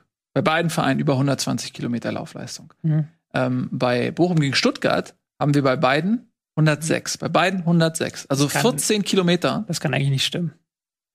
Ja, deswegen frage ich. das, da muss ein Messfehler vorliegen. Also 106 wäre sehr, sehr wenig von beiden. Oder es war halt ein Spiel, ich habe es eigentlich gesehen, aber ich hatte jetzt nicht in Erinnerung, dass das extrem wenig Netto-Spielzeit hat. Laufleistung an sich gemessen finde ich halt einen schwierigen Wert. Weil, ähm, wenn du halt einfach nur sagst, die Mannschaft hat eine Laufleistung von 120 Kilometern, musst immer in Frage stellen, wann waren die Einwechslungen? Wenn du früher wechselst, hast du natürlich Spieler, die dann reinkommen, die dann eher noch mehr laufen, als wenn du in der 90. erst dreimal wechselst. Wie war die Nettospielzeit? Wenn das Spiel so viele Pausen hat, dass du nur 50 Minuten Nettospielzeit hast, dann ist es ähm, unmöglich, 120 Kilometer Laufleistung zu erreichen. Weil es halt nicht genug Nettospielzeit dafür gab. Aber du hast vielleicht halt in der Nettospielzeit viel Laufleistung gehabt. Ähm, von daher also dieser, dieser Laufleistungswert und 106 ist, wäre halt wirklich am untersten Ende der Bundesliga-Dings und das war halt schon intensives Duell auch. Also Bochum hat da, glaube ich, schon ordentlich Kilometer abgerissen, gerade im Spiel gegen den Ball. Mhm. Was bei Bochum halt unfassbar schlecht ist, also man muss wirklich unfassbar mittlerweile sagen, ist jegliches ähm, Entscheidungsfindung im letzten Drittel. Mhm. Also was die an Flanken da teilweise ins Nichts schlagen und Pässe ins Zentrum also Holtmann und Antwi Ajay haben das Tempo, aber dann kommt ins Zentrum halt nix rein. Das ist, ist teilweise schon grausam anzusehen, weil die halt wirklich gute Konter spielen. Und letzte Saison in der zweiten Liga haben das ja auch schon gemacht. Da war dann halt Schulz noch dabei, der dann den äh, Pass hinter die Abwehr gespielt hat. Und das spielen sie leider gar nicht mehr. So, da fehlt mhm. halt dieses ähm, Konterspiel. Aber ich würde jetzt mehr auf diese 106 Kilometer nicht jetzt irgendwie sagen, da haben sie zu wenig investiert oder sowas. Mhm. Dazu ist mir das dann immer zu unsafe. Ja, unterm Strich bleibt eben dieses Unentschieden und das ist für beide vielleicht, das ist auch mal so eine psychologische Ausgangssituation. Ähm, du hast es ja auch gerade gesagt, aus welchen, aus welchem Spieltag beide Mannschaften kamen, mhm. dass man da vielleicht erstmal sagt, okay, jetzt lass uns mal nicht verlieren, weil ähm, jetzt kommt aus beider Sicht, ja, aus Bochumer Sicht kommt mit Stuttgart eine Mannschaft, die nicht gut drauf ist. Gegen die kannst du zu Hause nicht verlieren. Da musst du irgendwie einen Trend stoppen. Und für Stuttgart ist es ähnlich. Dann, wenn du dann ähm, aus, so, aus solchen sportlichen Situationen kommst, dann musst du gegen Bochum was mitnehmen. Und ich glaube, beide sind eher so reingegangen, okay, ich muss hier was mitnehmen, auf keinen Fall verlieren. Das war vielleicht dann auch wichtiger in dem Moment. Ähm, und das ist dann beiden ja auch gelungen. Ja, auf der anderen Seite kann man auch sagen, okay, Bochum muss eigentlich sagen, ey, das, das sind die Spiele, die man gewinnen muss. Mhm. Wenn du nämlich in der Liga bleiben willst, ähm, musst du zu Hause vielleicht gegen Stuttgart in der Verfassung, in der Stuttgart gerade ist, ja, mhm. musst du auch mal gewinnen. Das ist welche Spiele sonst? Und das ist der Unterschied zur Union, die dann vielleicht in der letzten oder den letzten zwei Minuten ähm, gegen den Bielefeld dieses Tor machen. Das ist dann vielleicht der Unterschied irgendwie, keine Ahnung. Gut, äh, wir haben noch ein paar andere Spiele. Und zwar, äh, was wir auch vorhin noch angeteased hatten, war ähm, Hertha. Hm. Hertha hat gegen Leipzig gespielt. Und Leipzig kam seinerseits auch aus einer Situation heraus, die sehr unbefriedigend war. Vier Punkte hatte man nach fünf Spielen. Also das ist ja aus den Ansprüchen, die Leipzig hat, abgeleitet eine, ein katastrophaler Start im Prinzip. Und bei Berlin, ja gut, die haben diese zwei Spiele gewonnen gegen die Abstiegskandidaten da unten, aber ansonsten eben nix auf die Kette bekommen. Und da gab es dann auch noch diese Situation mit Paul Dardai, äh, der sich so ein bisschen, ja, so ein bisschen fatalistisch fast sich so abgrenzt, schon so ein bisschen auch sich aus der Verantwortung nimmt, weil er sagt, so, ah, ein Paul muss nicht bleiben. Wenn die einen Trainer gefunden haben, dann geht ein Paul auch nach Hause. Alles gut, der gemütliche Paul, so der sich da irgendwie gefühlt aus allem rausnimmt ähm, und sich unangreifbar macht. Was auf der einen Seite, man kann es charmant finden, man kann aber auch sagen, es ist ein bisschen unprofessionell. Also da ist schon ein bisschen Unruhe drin und ähm, in diesem Spiel entlut es sich in beide Richtungen. Leipzig furios, äh, 6 zu 0 haben sie äh, Berlin dahergespielt und Berlin waren eben diejenigen, die dahergespielt worden sind. Ja, Leipzig hat auch die Kritiker ein bisschen Lügen gestraft, weil es war, gab schon manche Fans in Leipzig, die Marsch so vorgeworfen haben, er ist, hängt sklavisch an dem 4-2-3-1 fest, er hat gar keinen Plan B und jetzt haben sie mal Dreierkette aufgestellt haben auch ähm, anders die Flügel strukturiert, halt nicht doppelt besetzt, sondern da eher ins Zentrum reingezogen, die Spieler. Und das hat gut funktioniert. Also am Anfang waren sie noch so ein bisschen nervös und haben halt noch, hat nicht jeder Pass gestimmt. Aber irgendwann hast du auch gemerkt, im Zentralmittelfeld von Hertha klafft eine große Lücke. Und da kann ein Kunku eigentlich sich reinfallen lassen und machen, was er will. Mhm. Und ein Kunku ist momentan in herausragender Form, war er auch schon bei den letzten Spielen, die nicht gut ausgegangen sind. Und Hertha ist, ja, wir können jetzt hier nochmal alles durchdeklinieren, was wir bei Hertha schon gesagt haben. Kaderplanung nicht geil, Einstellung der Mannschaft nicht geil, vorne fehlt jegliche Entlastung. Selke kriegt da gar keinen Ball und steht da in einem Nichts. Diese beiden Siege über die Aufsteiger, die ja auch nicht mega souverän waren, die haben so ein Stück weit darüber hinweggetäuscht, dass da momentan nicht viel zusammenläuft bei der Hertha. Und dieses 6 zu 0 war nochmal der beste Beweis. Ja. Ähm, ich fand auf Leipziger Seite sehr bemerkenswert, dass Paulsen von Anfang an gestartet ist. Silva saß auf der Bank. Oh ja. Und das ist ja eine Wachablösung, die im letzten Spieltag im Prinzip schon angedeutet wurde. Und äh, Paulsen hat ein sehr gutes Spiel gemacht, hat prompt getroffen. Man hat das Gefühl, bei Paulsen hast du jemanden, der genau weiß, was gefordert ist, der die Mannschaft kennt, der ja schon seit was ich zehn Jahren oder was da bei Leipzig gefühlt ist, der ja schon in der zweiten Liga für Leipzig gespielt hat. Also der ist einfach ganz etabliertes Puzzleteil. Dem fehlt vielleicht die Qualität, um Weltspitze zu sein. Und man hat immer das Gefühl, okay, da wo Pausen spielt, da kann sich Leipzig noch verbessern ein Stück weit, so, ne, was die mhm. individuelle Qualität angeht. Aber wenn du dann den Pausen jetzt reinhaust, dann merkst du auch, du weißt, was du an ihm hast. Du weißt, was du kriegst. Ähm, und der liefert. Und der funktioniert einfach. Und hat jetzt natürlich auch bedingt dadurch, dass Berlin da auch eine Einladung ausgesprochen hat, diese dann auch angenommen, hat aber direkt getroffen. Ja, also Silva hat erst ein Tor nach einem Elfmeter geschossen. Mhm. Ähm, ja, das ist schon ein Zeichen dafür, dass man sehr unzufrieden ist, wie Silva sich bislang präsentiert hat. Ja, total. Also das ist ja, war ja auch ein Ausrufezeichen, hast du ja gerade gesagt. Und das, ich würde da nicht nur Paulsen reinnehmen, sondern auch ein Stück weit Forsberg, mhm. der ja auch in die Startelf wieder gerutscht ist, auch ein sehr starkes Spiel gemacht hat, halt diese klassischen RB-Figuren, mhm. die auch vielleicht diesen klassischen RB-Fußball, wie ihn ähm, Mars spielen lassen will, den, den, die kennen das schon stärker. Ähm, das ist natürlich schon auffällig, wie viel besser das dann funktioniert, auch im Spiel gegen den Ball, weil Hertha hat überhaupt keine Entlastung hinbekommen, hat jeden Ball sofort wieder verloren, weil halt mhm. eben Pause Forsberg und auch ein Kunku, der hat das jetzt besser gemacht als in den vergangenen Spielen, da die das sehr gut gemacht haben. Dann Mittelfeld mit Kampel Haidara ist ja auch so ein klassisches Mittelfeld dann eher, da auf jegliche Experimente verzichtet. Mhm. muss man schon sagen, ja, das ist erstmal nicht gut für Silva. Ich sehe jetzt nicht, dass der jetzt in der Champions League wieder in die Startelf rutscht oder kommenden Spieltag. Ja.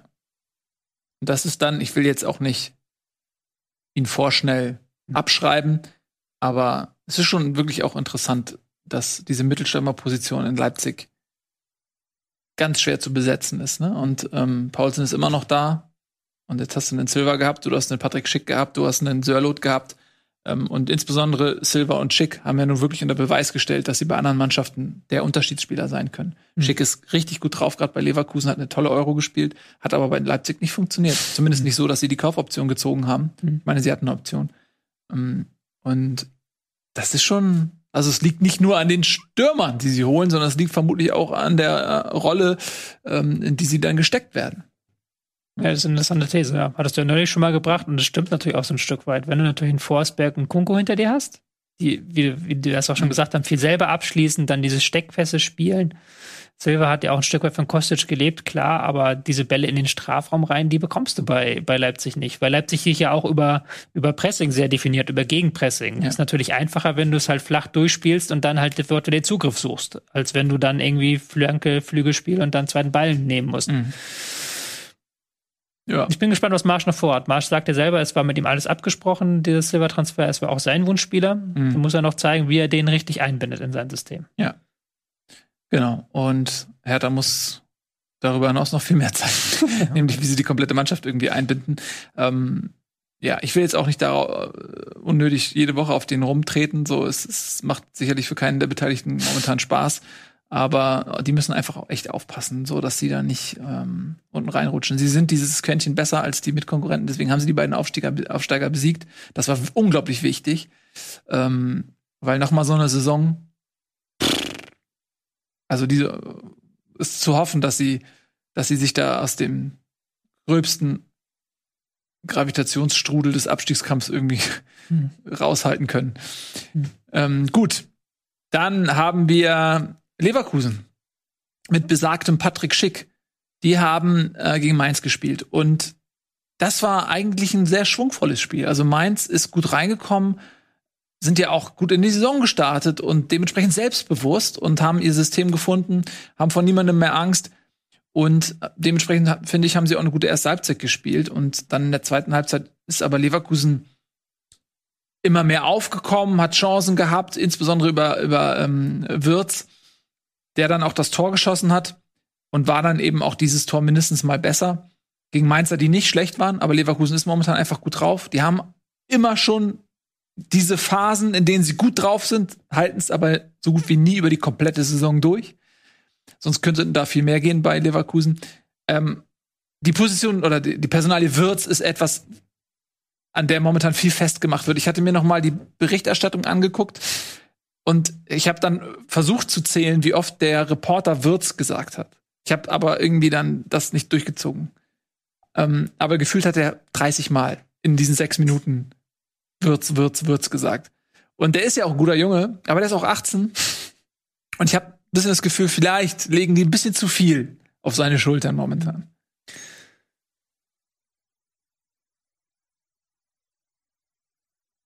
Ich finde, dass äh, hängt nicht vom Alter ab, sondern von dem Selbstbewusstsein des Spielers. Das hat auch der Fußball an einigen Stellen schon gezeigt. Und im Moment scheint er das ja alles genauso mitzunehmen. Hat, glaube ich, auch kein überhebliches Auftreten außerhalb des Platzes. Zumindest gibt es keine große Presse drumherum. Keine Party-Rauswurf-Fotos wie von Haaland, sondern Typen, der einfach nur Fußball spielt die ganze Zeit. Und das, äh, ja, schon so, dass auch in diesem Spiel man sich wieder darauf verlassen will, dass er dann das nächste Tor macht oder die nächste entscheidende Situation schafft. Und damit ist er jetzt, was habe ich richtig mitgekriegt, jüngster Spieler in der Geschichte, der zehn Tore gemacht hat. Ja. Ne? Also hm. also was halt auch einfach auch so eine Statistik ist, wo man kannst auch sagen, okay, fünf Tore oder der Jüngste, der 15 gemacht hat oder so, da kann man auch, ähm, naja, ja, es als wenn das jetzt so klar, aber ich mein, wert ist, der so irgendwie. Na, sagen wir mal so, ja, komm. Also das ist jetzt kein Rekord, den du ins Guinness-Buch einträgst, wo du dir ne, irgendwie einen Zinnteller an die Wand hängen kannst mit. Aber es gibt ja schon einen Indiz darüber, dass er äh, für die Position, die er ist, recht jung, recht offensiv und damit auch recht oft ähm, ähm, ja, offensichtlich auch Unterschiedsspieler ist, was ihr vorhin gesagt habt. Das werden noch bei äh, Fußball, äh, aber Stürmern werden ja auch immer die, die nachgeguckt, wie oft er das 1 zu 0 gemacht hat oder das entscheidende Tor. Und wenn man sich das bei ihm anguckt, wird das wahrscheinlich auch nicht so schlecht sein in dieser Statistik. Also ich bin da schon, äh, also echt zuversichtlich, dass er Leverkusen diese Saison sehr gut helfen wird, wenn er fit bleibt. Und dann wird er halt zu Bayern München wechseln und dann hat sich das Ganze wieder erledigt. ja, da wird er früher oder später vermutlich landen. ähm. wenn, wenn irgendjemand anders da draußen was anderes plant oder erzählt, so schöne Grüße. Vielleicht noch, vielleicht noch Real Madrid oder irgendwie so oder Manchester United, aber wahrscheinlich. Der sieht ja schon so aus. Ich finde, selbst wenn du ihn auf Fotos siehst, der sieht schon so aus wie jemand, der das gleiche auch Quasi wie so ein Bruder von Josua Kimmich, der so vor ihm steht. So, ja, komm, wir beide ja, gemeinsam. Der passt gut rein, absoluter Siegertyp. Was ich aber meinte ist, dass, also der ist unbestritten riesiges Talent. Mehr als das jetzt schon, weil er einfach schon etablierter Bundesligaspieler ist und ähm, seine Klasse mehrfach unter Beweis gestellt haben, der ist, hat, der ist keine Eintagsfliege, der wird seinen Weg machen, bin ich mir fest von überzeugt. Nur, es ist halt einfach diese Fokussierung gerade auch, ne? Und dass auch alles, was er gemacht hat, wurde so als so genial dargestellt.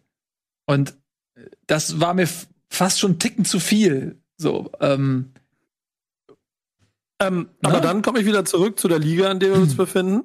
Zu den Aussagen von Herrn, ich muss mal kurz gucken, dass ich in die richtige Richtung zeige, Herr Escher. ähm, Genau, so, der Herr Escher, der da die ganze Zeit erzählt, dass eben die Geschichten fehlen. Da ist es doch klar, dass man einen 18-Jährigen, der zehn Hütten mit 18 Jahren macht, äh, zu dem neuen Messias hochstilisiert, der diese Saison noch richtig spannend macht. Ja, also das ist ja auch okay. Die, ähm, ich finde nur immer, die Fallhöhe, man muss ein bisschen auf die Fallhöhe achten, weil wenn dann so eine Narrative etabliert wird, die dazu führt, dass wenn er, sobald er diese Leistung nicht mehr abruft oder mal in ein Loch fällt, ähm, dann hast du halt eine Fallhöhe, und wenn man dann behutsam mit dem Jungen umgeht, okay, aber wenn du dann die ganze Zeit sagst, so ja, was ist mit ihm los? Und ich meine, Mario Götze war das auch, ja, der hat in dem Alter, wir haben wirklich gedacht, Mario Götze wird der neue Messi. Der war jetzt so gut. Viele Leute haben das vielleicht gar nicht mehr in Erinnerung, wie gut der war, als seine erste Durchbruchssaison in Dortmund. Wie gut der einfach war. Ähm, und der hat nie wieder ja, dieses Niveau erreicht. Ja, wieder. Ja, aber er hat nicht dieses gerade. Niveau erreicht und er hat, er hat nicht ähm, die, die Versprechungen, die er durch seine Leistungen unfreiwillig gegeben hat, die hat er ja nie einlösen können. Und ähm, das führte dazu, dass man bei Götze immer das Gefühl hat, der hat seine Karriere, die ist irgendwie unvollendet oder diese Karriere ist nie da äh, gewesen, wo sie hingehört. Dabei hat er eine tolle Karriere. Nur wie gesagt, Einspruch, man hat ja. ne, die Fallhöhe. Der ist, der ist einfach der Torschütze zum Weltmeistertitel. So damit ist klar, dass die Karriere dann an der Stelle auch einen, einen Haken hintermachen und dann sind die nächsten fünf Jahre weg. Ja, gut. Und Aber er war ja, an dem schlimm. Punkt, er war an dem Punkt ja schon ähm, nicht da, wo man ihn erwartet hatte. Er hat bei Bayern nicht so richtig funktioniert und er hat äh, das Siegtor geschossen, weil er wurde eingewechselt. Er war ja nicht, also man hätte von Mario Götze nicht erwartet, dass er eingewechselt wird, sondern dass er natürlich nee, aber, der aber wichtigste du, Spieler ist. So ungefähr. Wenn, ja, ich muss ja gar nicht gegen argumentieren, ist ja, ja, Quatsch. Äh, nur, dann lass uns alle Fakten zusammensetzen. Und die sind ja auch, dass Mario Götze gesagt hat, das sind entscheidende Fehler gewesen, die er in seiner Karriere gemacht hat, so früh zu Bayern zu gehen. Und äh, aber nicht, dass er kein, dass er äh, also schlechterer Fußballer gewesen ist in dieser Zeit. Dass er dann aber nach sowas wie, ich bin der Typ, der Deutschland zum Weltmeistertitel geschossen hat, auch in ein mentales Loch fällt, das kann auch jeder Kreisliga-Kicker nachempfinden. Der nee, kann er nicht. Kann er nicht. Kein Kreisliga-Kicker kann das nachempfinden, glaube ich. ich. Natürlich glaube, Nils. Du halt damals, Adendorf, Briedling. Ja. Das ist halt schon wichtig, den, äh, den, das den, Tor zum Klassenerhalt. Ach Gott. Ja. Es ist schon wichtig, den Vergleich mit Messi dann, dann noch einmal zu bemühen. Weil darum geht's ja halt. Das ist ein sehr guter Spieler. Das ist halt ein Spieler, der der absolute Weltklasse-Spieler ist. So, das war ja beim Götz haben wir wirklich damals gedacht, der wird halt der absolute Weltklasse-Spieler, der die Welt dominiert. Da müsst ihr aufpassen, dass wir das bei Wirtz nicht den, denselben Fehler machen. Der ist, der ist richtig stark und ich mag seine Tororientierung, ich mag, wie wenig er Kontakt er braucht. Aber auch er ist ja kein Messi. Er ist ja auch kein Spieler, der so 30 Spieler im Alleingang austribbelt oder der halt komplett das Spiel in die Hand nimmt. So in einem richtigen taktischen System, das muss man ja auch nochmal sagen, dieses schnelle Spiel, äh, das Leverkusen jetzt so ein Stück weit hinbekommt und dieses auch zentrumlastige Spiel, das sagt ihm sehr zu, da passt er auch sehr gut rein.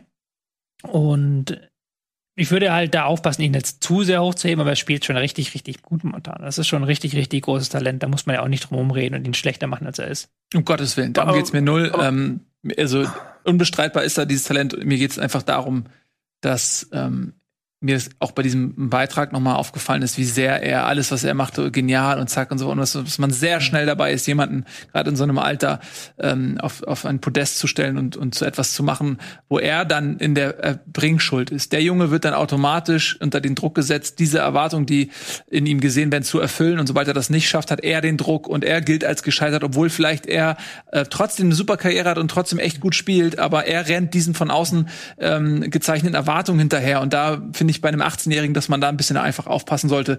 I, oh, seinetwegen. So. Ja, klar. Ähm, aber worüber reden wir? Das wird doch nicht passieren.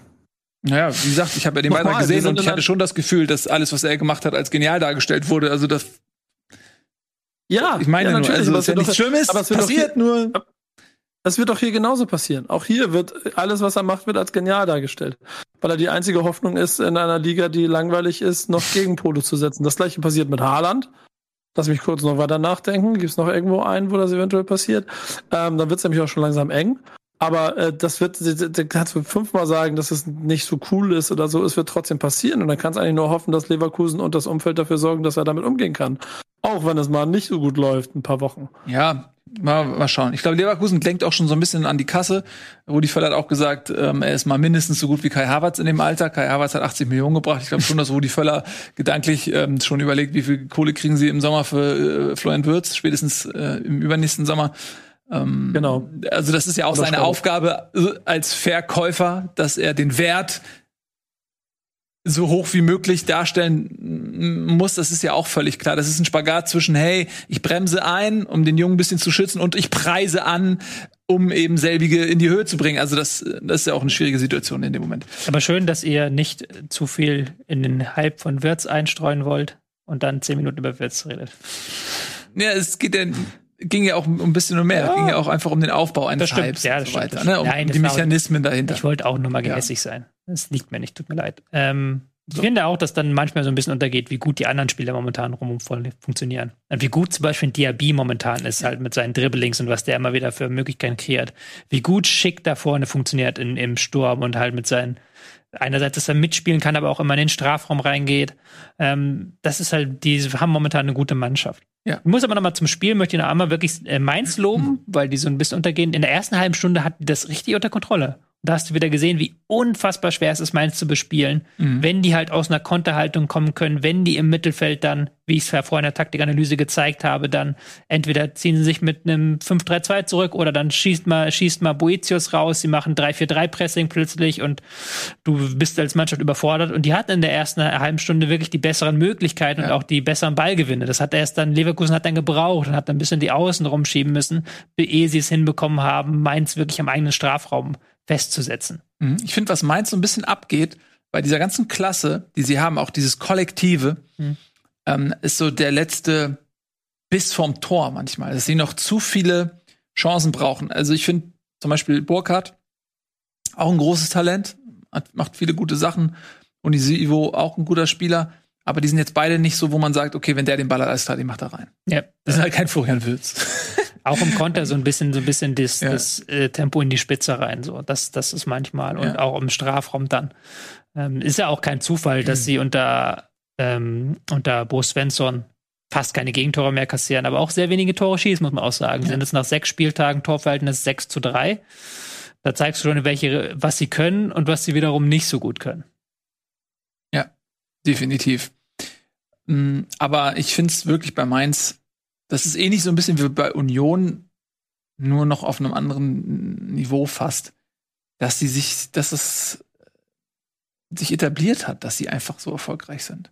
Dass es eben nicht irgendwie ein einmaliger Kraftakt war, der nach seiner Erfüllung dann auch, ja, alles klar, jetzt kommt die Normalität wieder zurück. Und jetzt natürlich spielen wir wieder gegen den Abstieg äh, nach dieser, nach diesem Husarenritt. Sondern die haben das halt geschafft, dieses Spiel ähm, ja, zu etablieren und zum Standard zu machen und äh, werden dies Jahr aller Voraussicht nach eben nichts mit dem Abstieg zu tun haben. Und das ist eine äh, imposante Entwicklung, weil bei Mainz ging die Entwicklung ja eigentlich auch ähnlich, wie wir es jetzt gesagt haben, was ich bei Augsburg, bei Bremen, bei Schalke und so weiter. Man konnte schon sehen, dass, es, dass sie peu à peu äh, in diesen Abstiegsstrudel geraten und das wäre einfach die logische Konsequenz gewesen, wenn sie dann irgendwann absteigen. Und jetzt haben sie sich einfach durch Bo Svensson und ähm, durch Heidel und ähm, durch Dingsbums hier, Schmidt, Schmidt, danke, äh, durch, durch diesen Wechsel haben die sich dann äh, komplett auf links gedreht. Das ist völliger Wahnsinn. Das Schöne ist ja, dass sie eigentlich nur zu einer Vereinsphilosophie zurückgekehrt sind, ja. die sie halt ein paar Jahre verloren hatten. Halt eben Giftigkeit, Galligkeit, so wir definieren uns über das Spiel gegen den Ball, über den Umschaltmoment.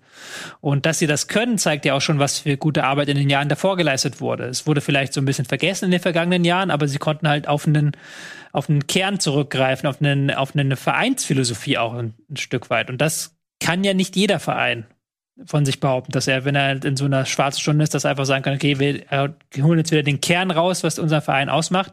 Da sind viele Vereine zu beliebig. Und das ist natürlich eine enorme Stärke von Mainz, von Freiburg ein Stück weit und natürlich auch von Union Berlin, die halt eben dieses ganz klar, wir haben diesen, diesen Kern und so und so muss unser Fußball aussehen, damit er erfolgreich ist.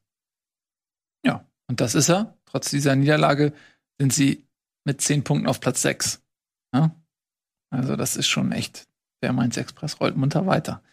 Ja, ähm, das war ein schönes Spiel, irgendwie ein munteres Spielchen mit zwei Mannschaften, die irgendwo Spaß machen. Ähm, kommen wir zu Eintracht Frankfurt gegen den ersten Fußballclub Köln.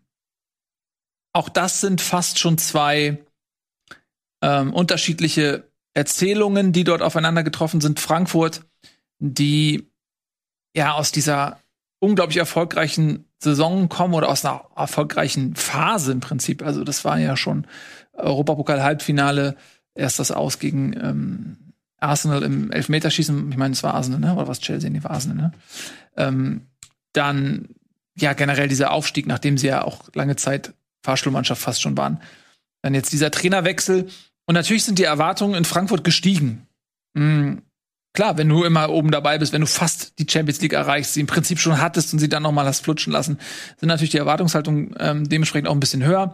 Aber ähm, es war mehr als der Trainerwechsel. Äh, Friede Bobic ist gegangen, viele Spieler sind gegangen und so weiter, so dass viele neue kamen und das muss ich erstmal finden. Ich habe so ein bisschen das Gefühl, dass in Frankfurt die Leute noch gnädig sind, so, also dass sie auch verstehen, warum es nicht so läuft und deswegen ist man glaube ich relativ ruhig noch. Nichtsdestotrotz ist man Platz 14 mit fünf Punkten aus sechs Spielen und das ist, glaube ich, dann doch weniger als trotz des Umbruchs zu erwarten gewesen wäre. Ja, du kannst halt aus dem Spiel Negatives und Positives ziehen. Du kannst halt sagen, ja, sie sind nach dem 0-1 zurückgekommen, sie sind im Spiel geblieben, sie haben auch eine Galligkeit wieder im Spiel. Kannst aber auch sehen, Passgenauigkeit war irgendwie bei 65 Prozent. Also zum, vom Pressing von dem Kölner haben sich lange Zeit den Schneid abkaufen mhm. lassen.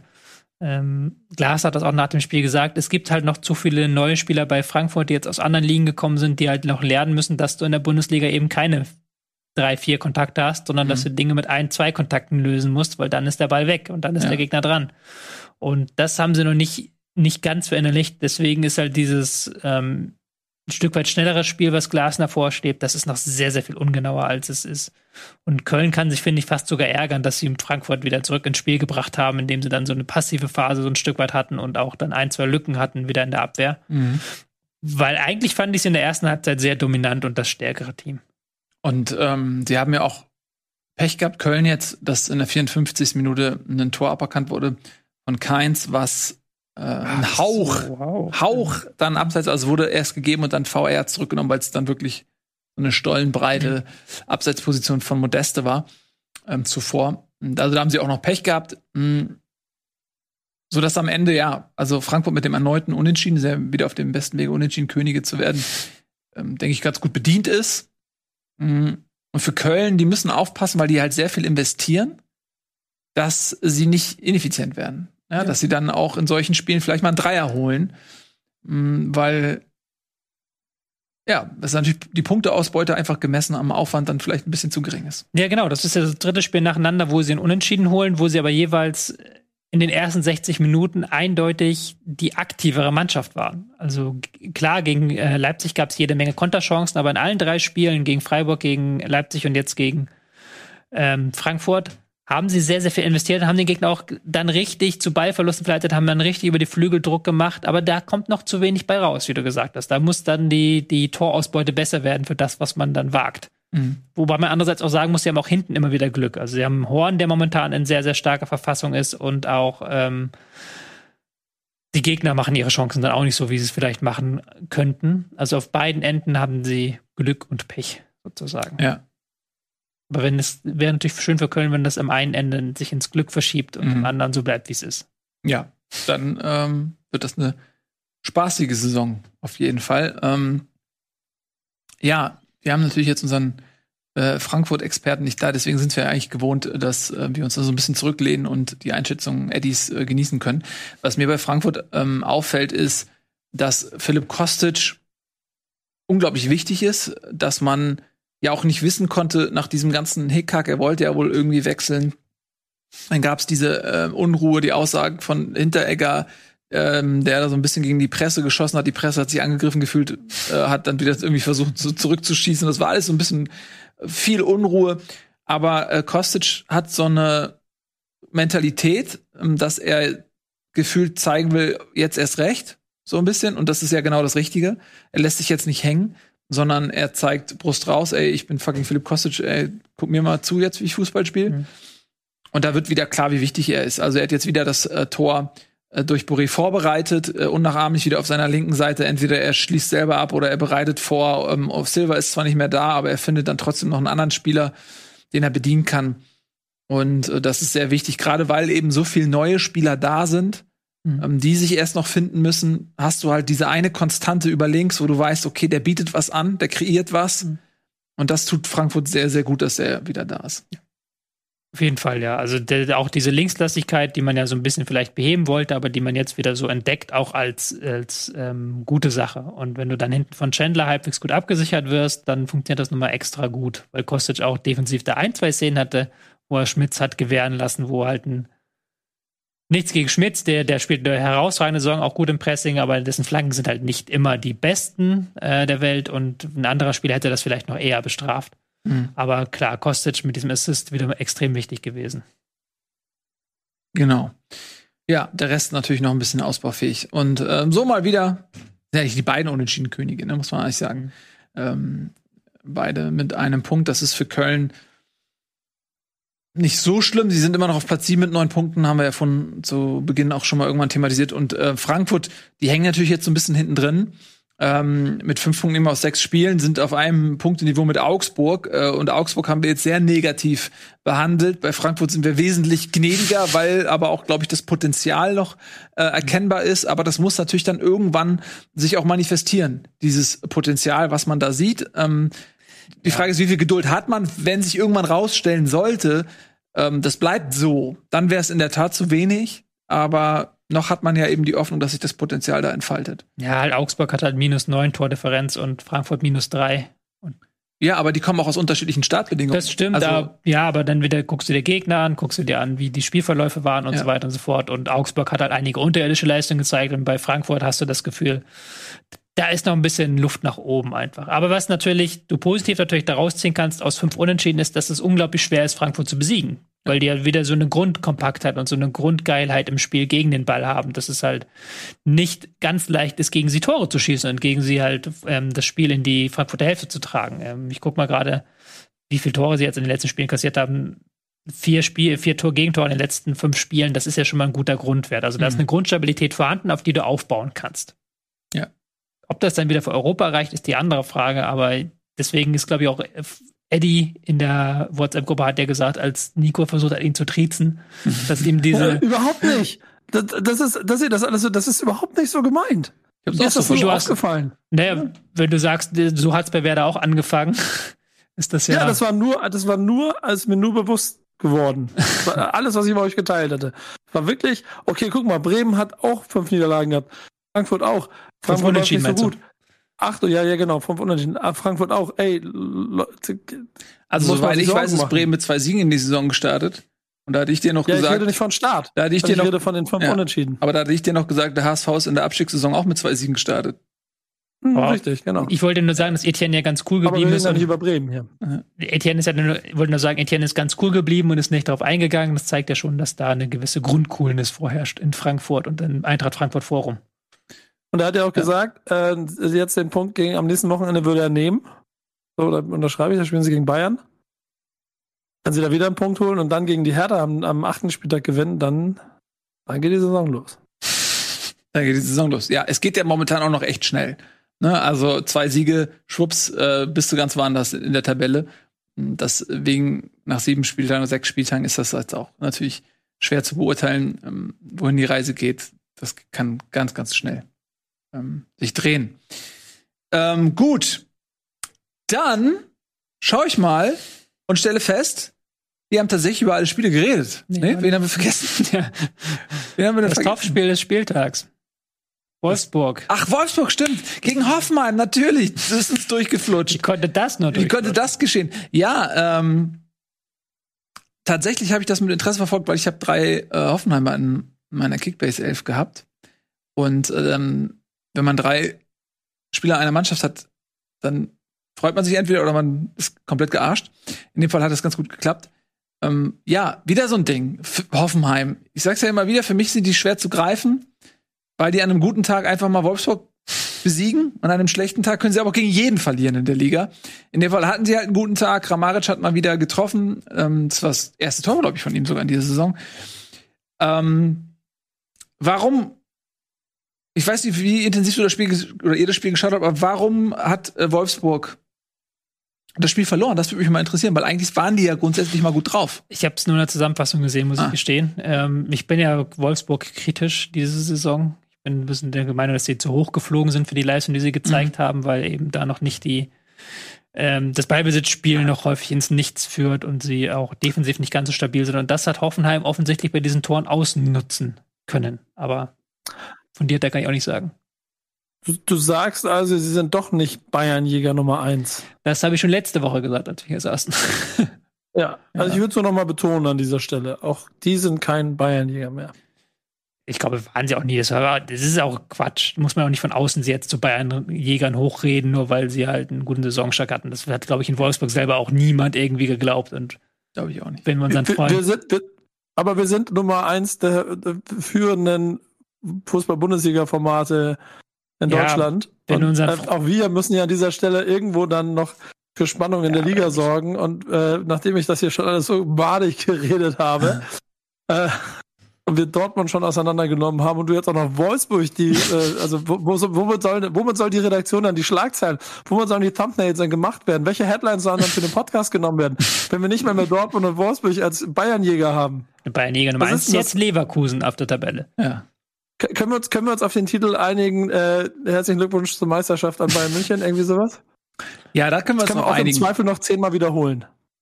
Können wir machen. Aber ich finde auch, auch in der Berichterstattung, ne, wie nahtlos man da so weggeworfen wird und ersetzt wird. In dem Fall äh, war Wolfsburg am Anfang so, ah, Wolfsburg, wow, die Bayernjäger, guck mal hier, geil.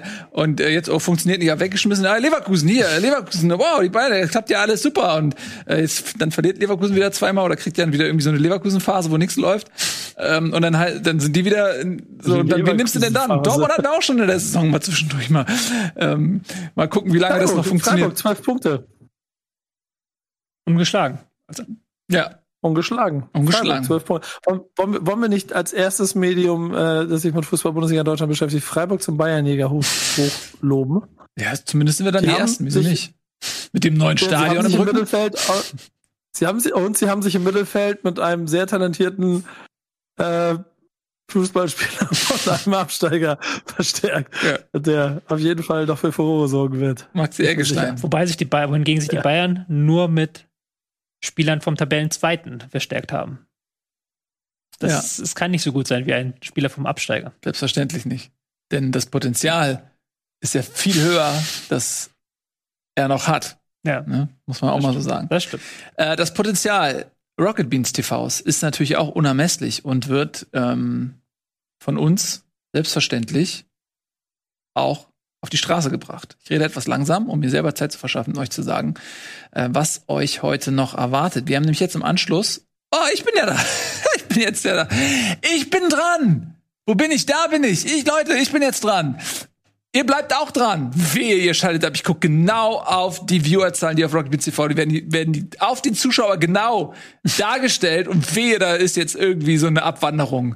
Dann bin ich aber persönlich gekränkt, weil jetzt geht's mit mir nämlich weiter. Vielen lieben Dank fürs Zuschauen. Wir sehen uns bei ähm, Bundesliga natürlich in der nächsten Woche zur gewohnten Zeit am Montag und eventuell machen wir auch Bundesliga, Bundesliga. Mhm. Hm?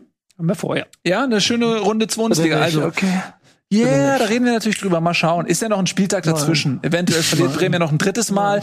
Dann wird's ja noch lustiger. Schauen wir mal. Äh, bis dahin, macht's gut. Tschüss und auf Wiedersehen. Bundesliga wird präsentiert von LG OLED Evo.